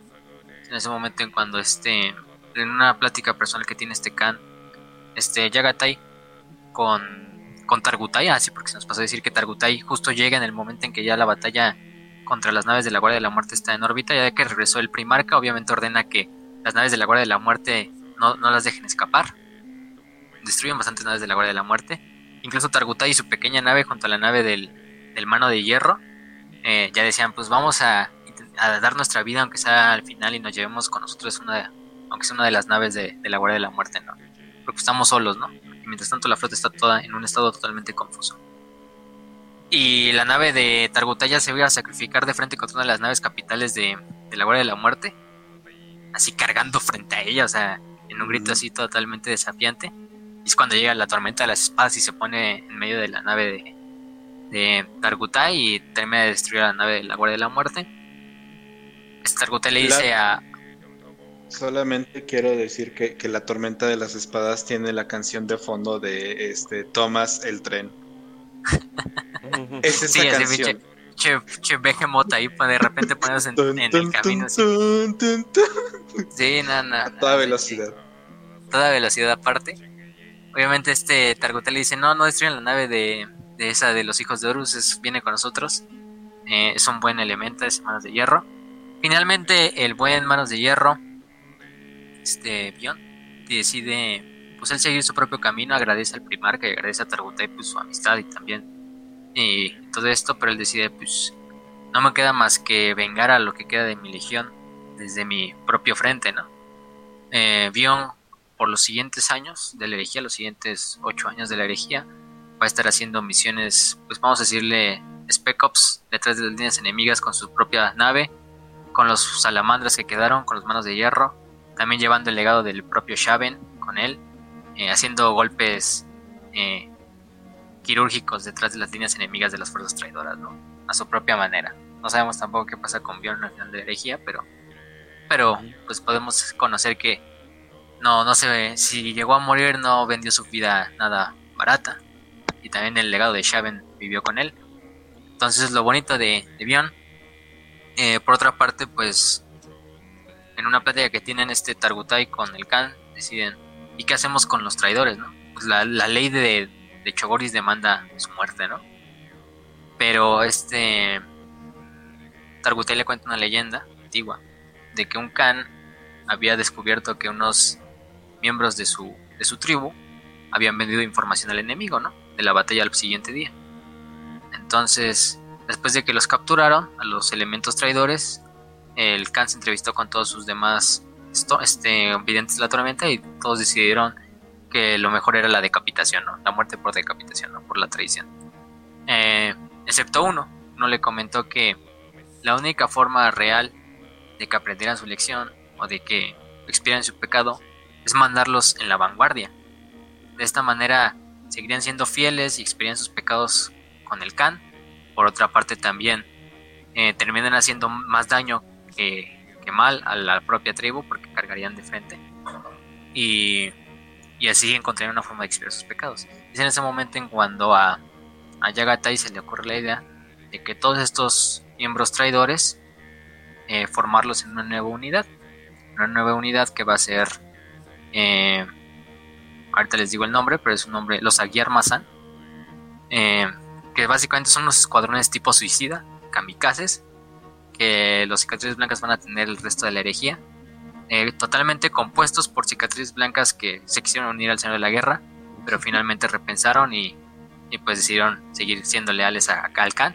Pero digo, de esta forma de. Digo, después de que le entierran una espada enorme y destruyen a un Terminator, tu propio Khan, pues yo digo que es normal. sabían que, sabían que su única forma de salir de ahí bien era, ustedes todos nos van a matar, mejor lo aceptamos y, y lo bueno es que Torgun y, y por ejemplo, también aceptan su papel y felizmente Torgun termina dando su vida posteriormente en una batalla que tienen contra la Guardia de la Muerte, eh, asesinado personalmente por Mortarion. Eso lo hablaremos cuando hablaremos de Camino al, cielo, pero Torgun Tomos al final puede caminar con la cabeza del alto que siguió siendo amigo de Shibano, que al final del día se mantuvo leal al, este al, al Khan. También por otra parte, por ejemplo, Hibou. Hibou también se vuelve uno de los grandes eh, vengadores, estos grandes como escuadrones suicidas de los cicatrices blancas. De hecho, hasta se pinta la cara totalmente así con un maquillaje. Hibou hay imágenes de él es ese Space Marine que si lo ven en la overlay trae como un maquillaje como de calavera en la, en la cara. Em, incluso Hibou, eh, posteriormente en la batalla de Duel, terminaría siendo una de las humillaciones más legendarias en toda la historia de Warhammer 40.000, cuando en un duelo con Pequeño Horus, recuerden Horus Aximal, de los hijos de Horus, eh, tienen un duelo personal, Hibou contra Horus, contra Pequeño Horus, y Pequeño Horus, eh, bueno, Hibou le termina cortando toda la cara, este, realmente le taja así parte del cráneo y de la cara a, a Pequeño Horus y Pequeño Horus se queda sin cara literal, así como este Erebus, y se la tienen que reconstruir, le tienen que poner una prótesis en la cara para que no se vea tan mal, pero pues se queda como una humillación. Y Hibou ni siquiera lo mata, simplemente lo deja ahí así sin cara al, al, pequeño Horus eh, para que siga ahí ¿Alguna vez has visto la película de Hannibal? Ándale. Cuando aparece este como que era ex nazi, pero con la cara toda deformada. ah, sí, Así, exactamente. Pobre, pobre pequeño Horus termina incluso con esa cara horrible el momento en que Loken termina ya quitándole la vida definitivamente. Entonces, bastante épico. Y Hibou al final del día también después de esa batalla se convirtió en parte de la de la tripulación de, del mano de hierro, de este Bion, de Bion Enricos, del que hablamos hace rato. eh, ayudándolo también a hacer sus, este, sus ataques detrás de líneas enemigas. Entonces, bueno, obviamente Asigno Yankan terminó obviamente muerto, ya vimos cómo termina ese güey. Yemulan fue ascendido luego al rango de... Bueno, no, no fue ascendido, fue el Lord Comandante más importante después de que Hasik haya muerto. Y Targutai siguió dando su, su mano derecha del buen Khan hasta su lamentable deceso, dando su vida eh, en el camino al, cielo, en la novela del camino al cielo. Pero es otra historia. y de Targutai pues vamos a hablar en esa historia cuando da su vida por, por su legión y porque su legión llegue a Terra. Pero, pero por otra parte pues finalmente cuando le preguntan a este, cuando Targutai le pregunta a, al Khan qué es lo que sucederá o lo que va a seguir, pues que el Khan simplemente le dice, así que cuando llegue la hora, sea lo que sea, lo que el destino nos aguarde, los cicatrices blancas estarán en Terra. Entonces de ahí se arma el camino largo. durante los próximos, creo que son como seis años de la herejía, los cicatrices blancas van a estar en su flota haciendo ataques relámpago, blitzkrieg contra las fuerzas traidoras en el camino hacia Terra para finalmente llegar y participar en el asedio de Terra. Pero, pues, ¿qué nos queda de decir de, de Yagatai, ¿no? Y de qué es lo importante de esta novela, ¿no? O el mensaje que nos deja la novela. Como todas las novelas de, de Legiodorus tienen un mensaje. Pues lo más importante es que... La, la determinación, la independencia por parte de Yagatai de nunca inclinarse ante alguien que él no merecía inclinarse, o sea, ni siquiera el emperador, ni siquiera Horus. Él siempre dijo, dijo, dijo este que la el único maestro de su destino era él mismo. Nadie iba a decidir por él y ni por su legión que en Ende eran sus hijos. Obviamente su legión y sus hijos lo, seguían porque pues es el padre de todos y es el padre de Chogoris, es el que trajo el bien a Chogoris. Em, por otra parte también, pues como él mismo dice y como también el león, al final él dice la, la historia de León y de Yagatai tienen muchos paralelismos también. En la frase que se que se que dice León en la novela de bueno, en las novelas de la Horus que es la lealtad de su propia recompensa. Entonces, la propia recompensa de Yagatai pues fue la lealtad, ¿no? Esta lealtad que mantuvo hasta el final, incluso aunque él sabía que quizás el emperador también era un tirano y a futuro iba a ser un tirano. Pero al final él decidió su propio camino. Nadie lo estaba obligando. Él no tuvo que ser obligado por Dorn, ni ser obligado por Horus, ni ser por obligado por Alfarius, ni por Ross. ¿Qué hacer? Él dejó su camino eh, labrado en las estrellas y aparte hizo y llevó la guerra como la sabían hacer los, los cicatrices blancas. Una guerra no de tristeza, una guerra no de destrucción, sino una guerra de alegría. Una guerra que aunque la galaxia estuviera totalmente en ruinas, hermanos peleando contra hermanos, primos peleando contra primos, pues de esa alegría de la guerra, que los cicatrices blancas saldría un futuro mejor, ¿no? No solo para el imperio, sino para Chogoris y para muchos otros planetas que lo merecían. Entonces yo creo que es el mensaje más importante del, del buen Yagatai. ¿Sí? Que incluso en las peores circunstancias eh, sepas dónde está tu lealtad, sepas qué es hacer lo correcto, sepas que no debes de agacharte ante él nada más porque sea tu líder o agacharte eh, sino más bien una relación de respeto mutuo. Tú decides. Porque tú lo estás decidiendo. Y ser dueño de tu propio destino, no que los demás vengan y decidan por él. Entonces yo creo que es lo más importante de Yagata. Y también pues la felicidad. La felicidad que incluso en este caso es la guerra, pero también en otras situaciones.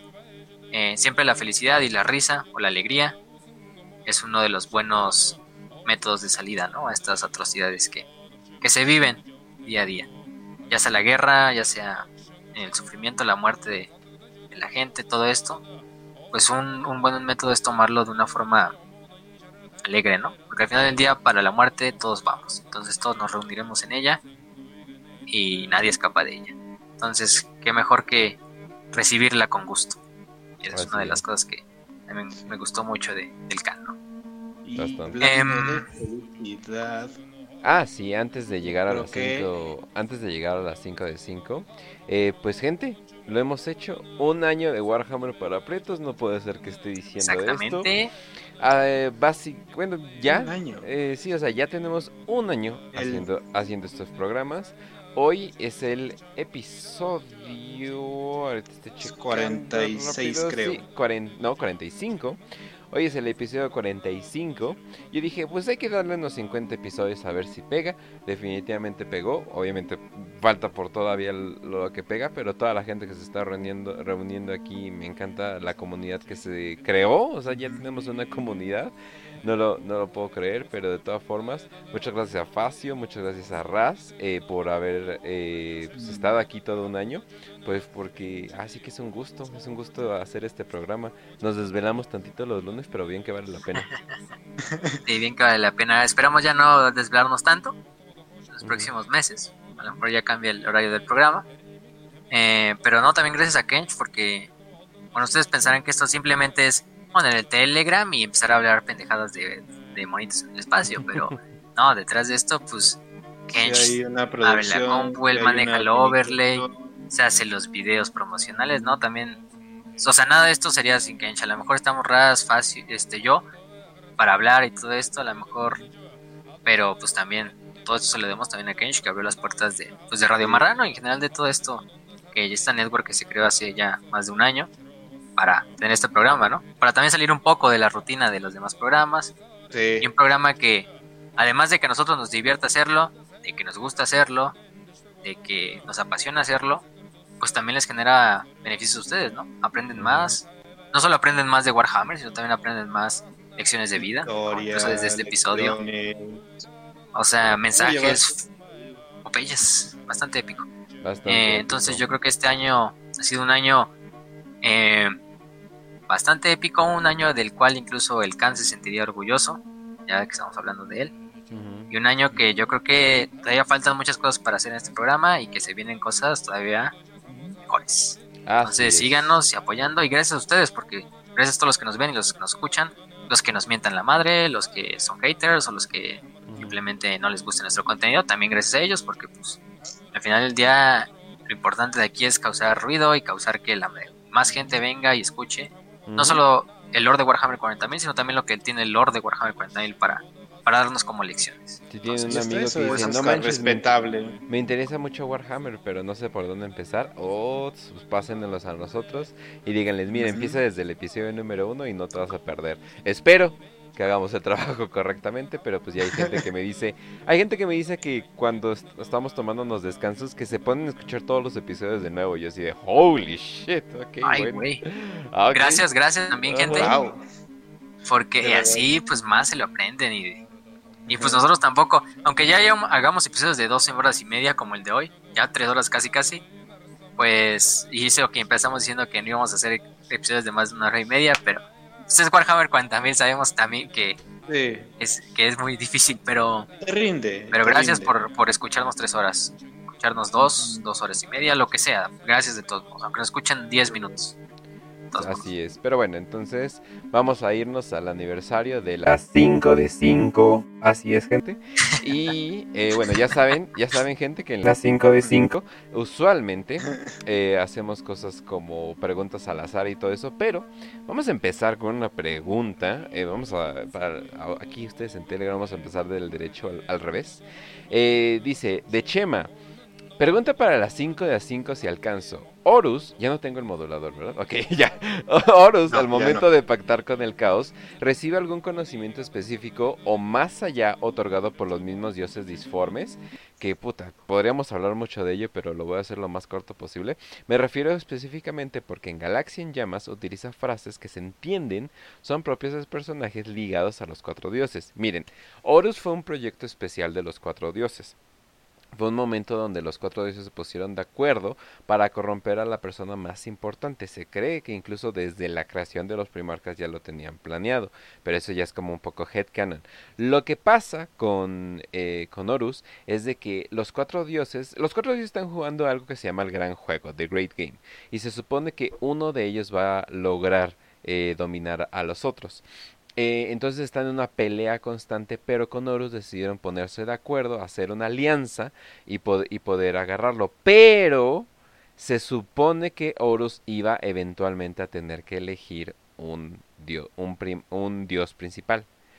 Pero obviamente está muy muerto como para lograrlo. Pero eh, luego esa batuta pasó a Abaddon. Y Abaddon, muchos dicen, oye, o sea, sí está chingón y todo eso. Eh, bueno, de los que no odian a Abaddon. Eh, y, pero ¿por qué no es un demonio primarca? Bien, bien, ¿no? Y es porque Abaddon no ha elegido un bando. Es, él, más, él no quiere elegir un bando. Él sí está, mm, en, en, ese aspecto sí como que lo respeto. Él sí quiere como que no ligarse a nada, como que dejar el pasado atrás y volverse esta como que facción independiente bajo comillas del caos, que es la Legión Negra. Él no quiere servir. Te digo, te digo que es como que una mentalidad del caos de mucha gente de la que se unió al caos no se unió para jaja, soy el malo, muajajaja, sino porque de verdad querían ver a la humanidad libre de la tiranía del emperador. Y de hecho todos los discursos son así de la humanidad está fracasando por culpa de ese Muerte al falso emperador. Ajá. Entonces, y, yo digo es que como que su mentalidad. Si hay un momento donde Abaddon llega a elegir eh, a un dios, los otros dioses van a estar en una desventaja increíble y se va a causar un pinche desmadre porque hasta eso hay un cierto orden que lleva el caos. Entonces, si uno pesa demasiado, sería un desbalance en el caos que nunca hemos visto. Sería un pinche desmadre. No sé qué va a pasar, honestamente, pero pues digo, por todo lo que está pasando en el universo de Warhammer ahorita es como que los momentos donde más esperaría que algo así pase. Entonces, no, por el momento, eh, la información que se le da a Horus, sí, es una información limitada pero es un conocimiento arcano, es un conocimiento eh, milenario y es un conocimiento que no logra comprender del todo, pero al mismo tiempo también es información censurada, porque los dioses sí querían que se uniera, sí querían que tuvieran esa información, pero también solamente querían que tuviera la información que ellos quieren, obviamente no quieren darle demasiada información. Entonces, eh, es muy complicado todo esto, pero sí, obviamente te llega un chingo de información, pero no toda la puedes digerir y si estás lidiando con, no sé, como un dios como Sinch, no sé, quién sabe qué chingados te está llegando. Pero bueno. Sí. Entonces pasamos a la otra, eh, ¿qué sería eh, no, no vamos a contestar la de anime.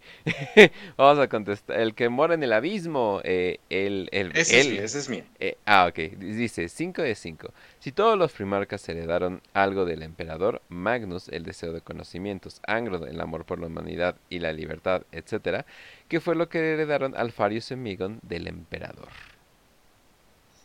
Pues mira, primero que nada, un saludo a el que mora en el, en el abismo. Eh, siempre está activo en el chat, así que de verdad, eh, parte de este programa, pues también nuestro participas. de chat. Es nuestro admin de chat y un saludo y un abrazo. Y algo que sí hay que mencionar aquí es, es que el emperador tenía una inteligencia, ¿no? Y, y esto es lo que hereda Alfarius y Umegon. Ellos heredan la inteligencia del emperador, al menos para mí, al menos como yo lo estoy viendo, canon a lo mejor y posiblemente canon, porque hay una parte de la inteligencia que te dice, no, es que ser inteligente es lo mejor porque es, así te abres muchas puertas, pero de la misma manera como te abres muchas puertas y puedes ser muy, muy bueno, la inteligencia sin nobleza ah, es una apertura a la crueldad, a la frialdad y sobre todo a, la falta de empatía, la, la bastardería inclusive. Y esto es algo que vemos muchísimo en la, en la Legión Alfa, que todo el tiempo se están comportando de una manera cruel, son, son demasiado crueles, son básicamente una CIA eh, y su manera de actuar es este, una KGB.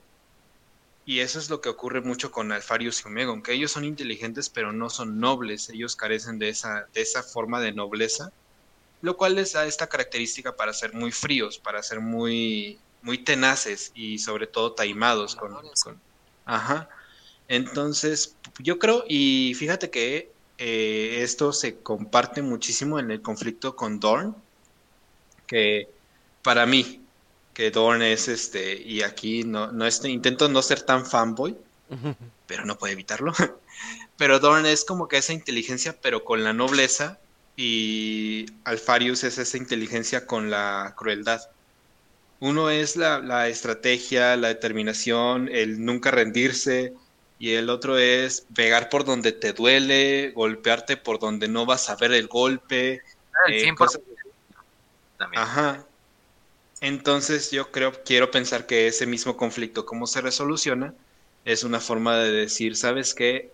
Quizá eres muy inteligente, pero sin nobleza, sin esfuerzo, sin eh, esta parte de determinación, de voluntad, eh, no vas a llegar a, lo más lejos, como fue el conflicto de Alfarius y Thorn. Entonces, te digo, si lo quieres ver de esa manera como poética o, trasladar esos conocimientos del emperador y esa parte del emperador, Alfarius y Omegon heredaron completamente la inteligencia, pero son tan inteligentes que carecen de esa nobleza. También heredaron la fealdad también del emperador, porque el emperador es bastante frío y bastante cruel que pues es lo que necesita ser un líder también en ocasiones, entonces...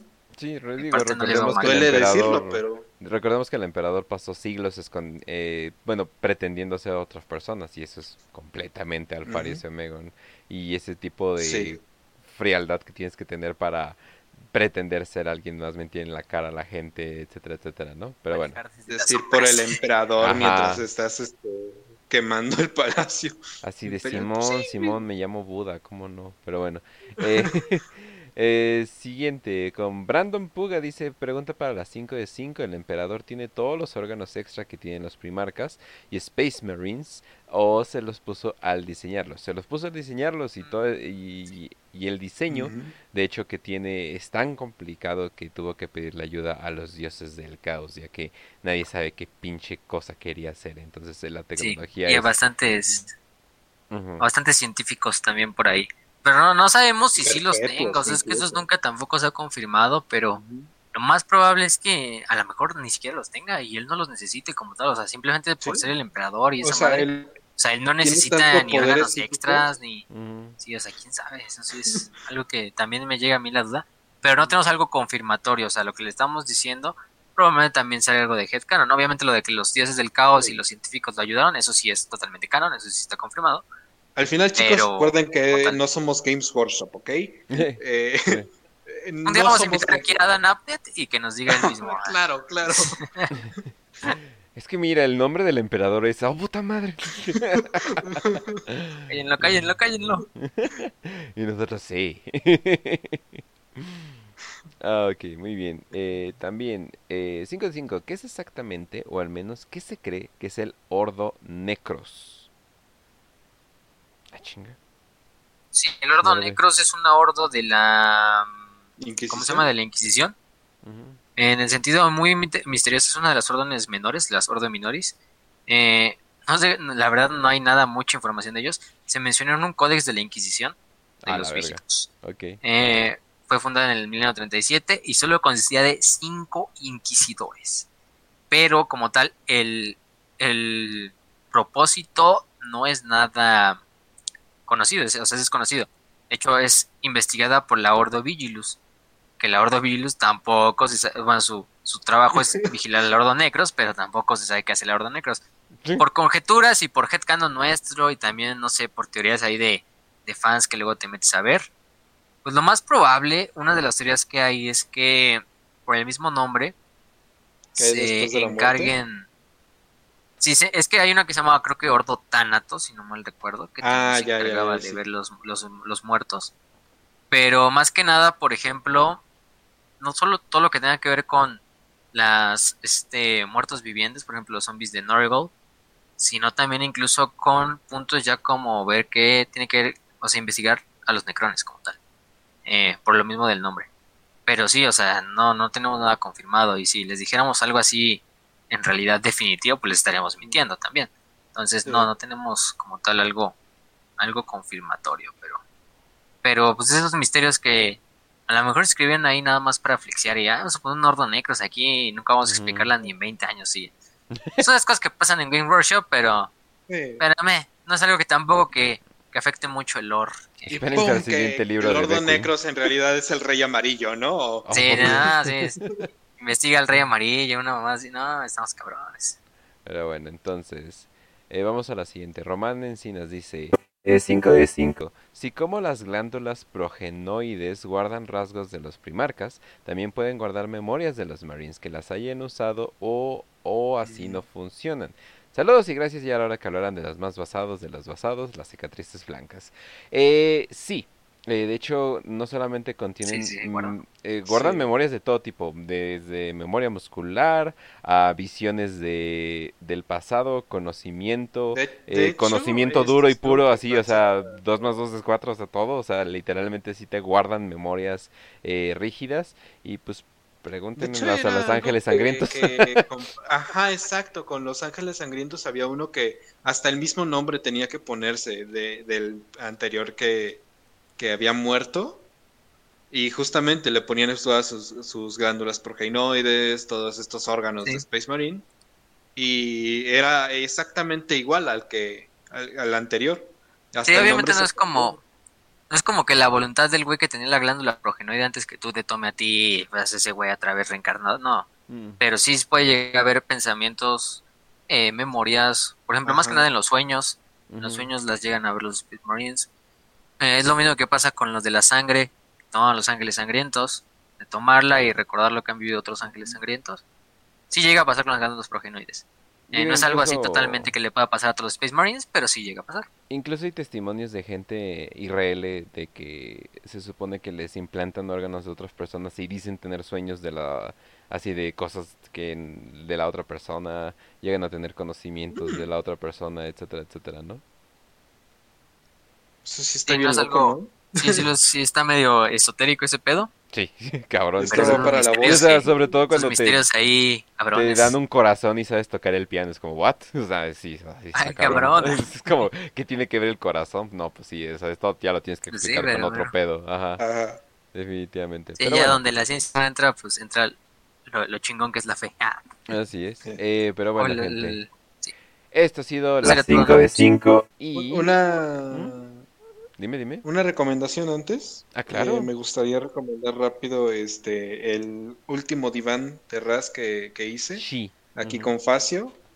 Eh, hay unos mensajes muy buenos que me gustaría que se lleve la comunidad de, este programa y de verdad fue hecho justamente como para sumarle a lo que habíamos platicado de, de Farsight al final.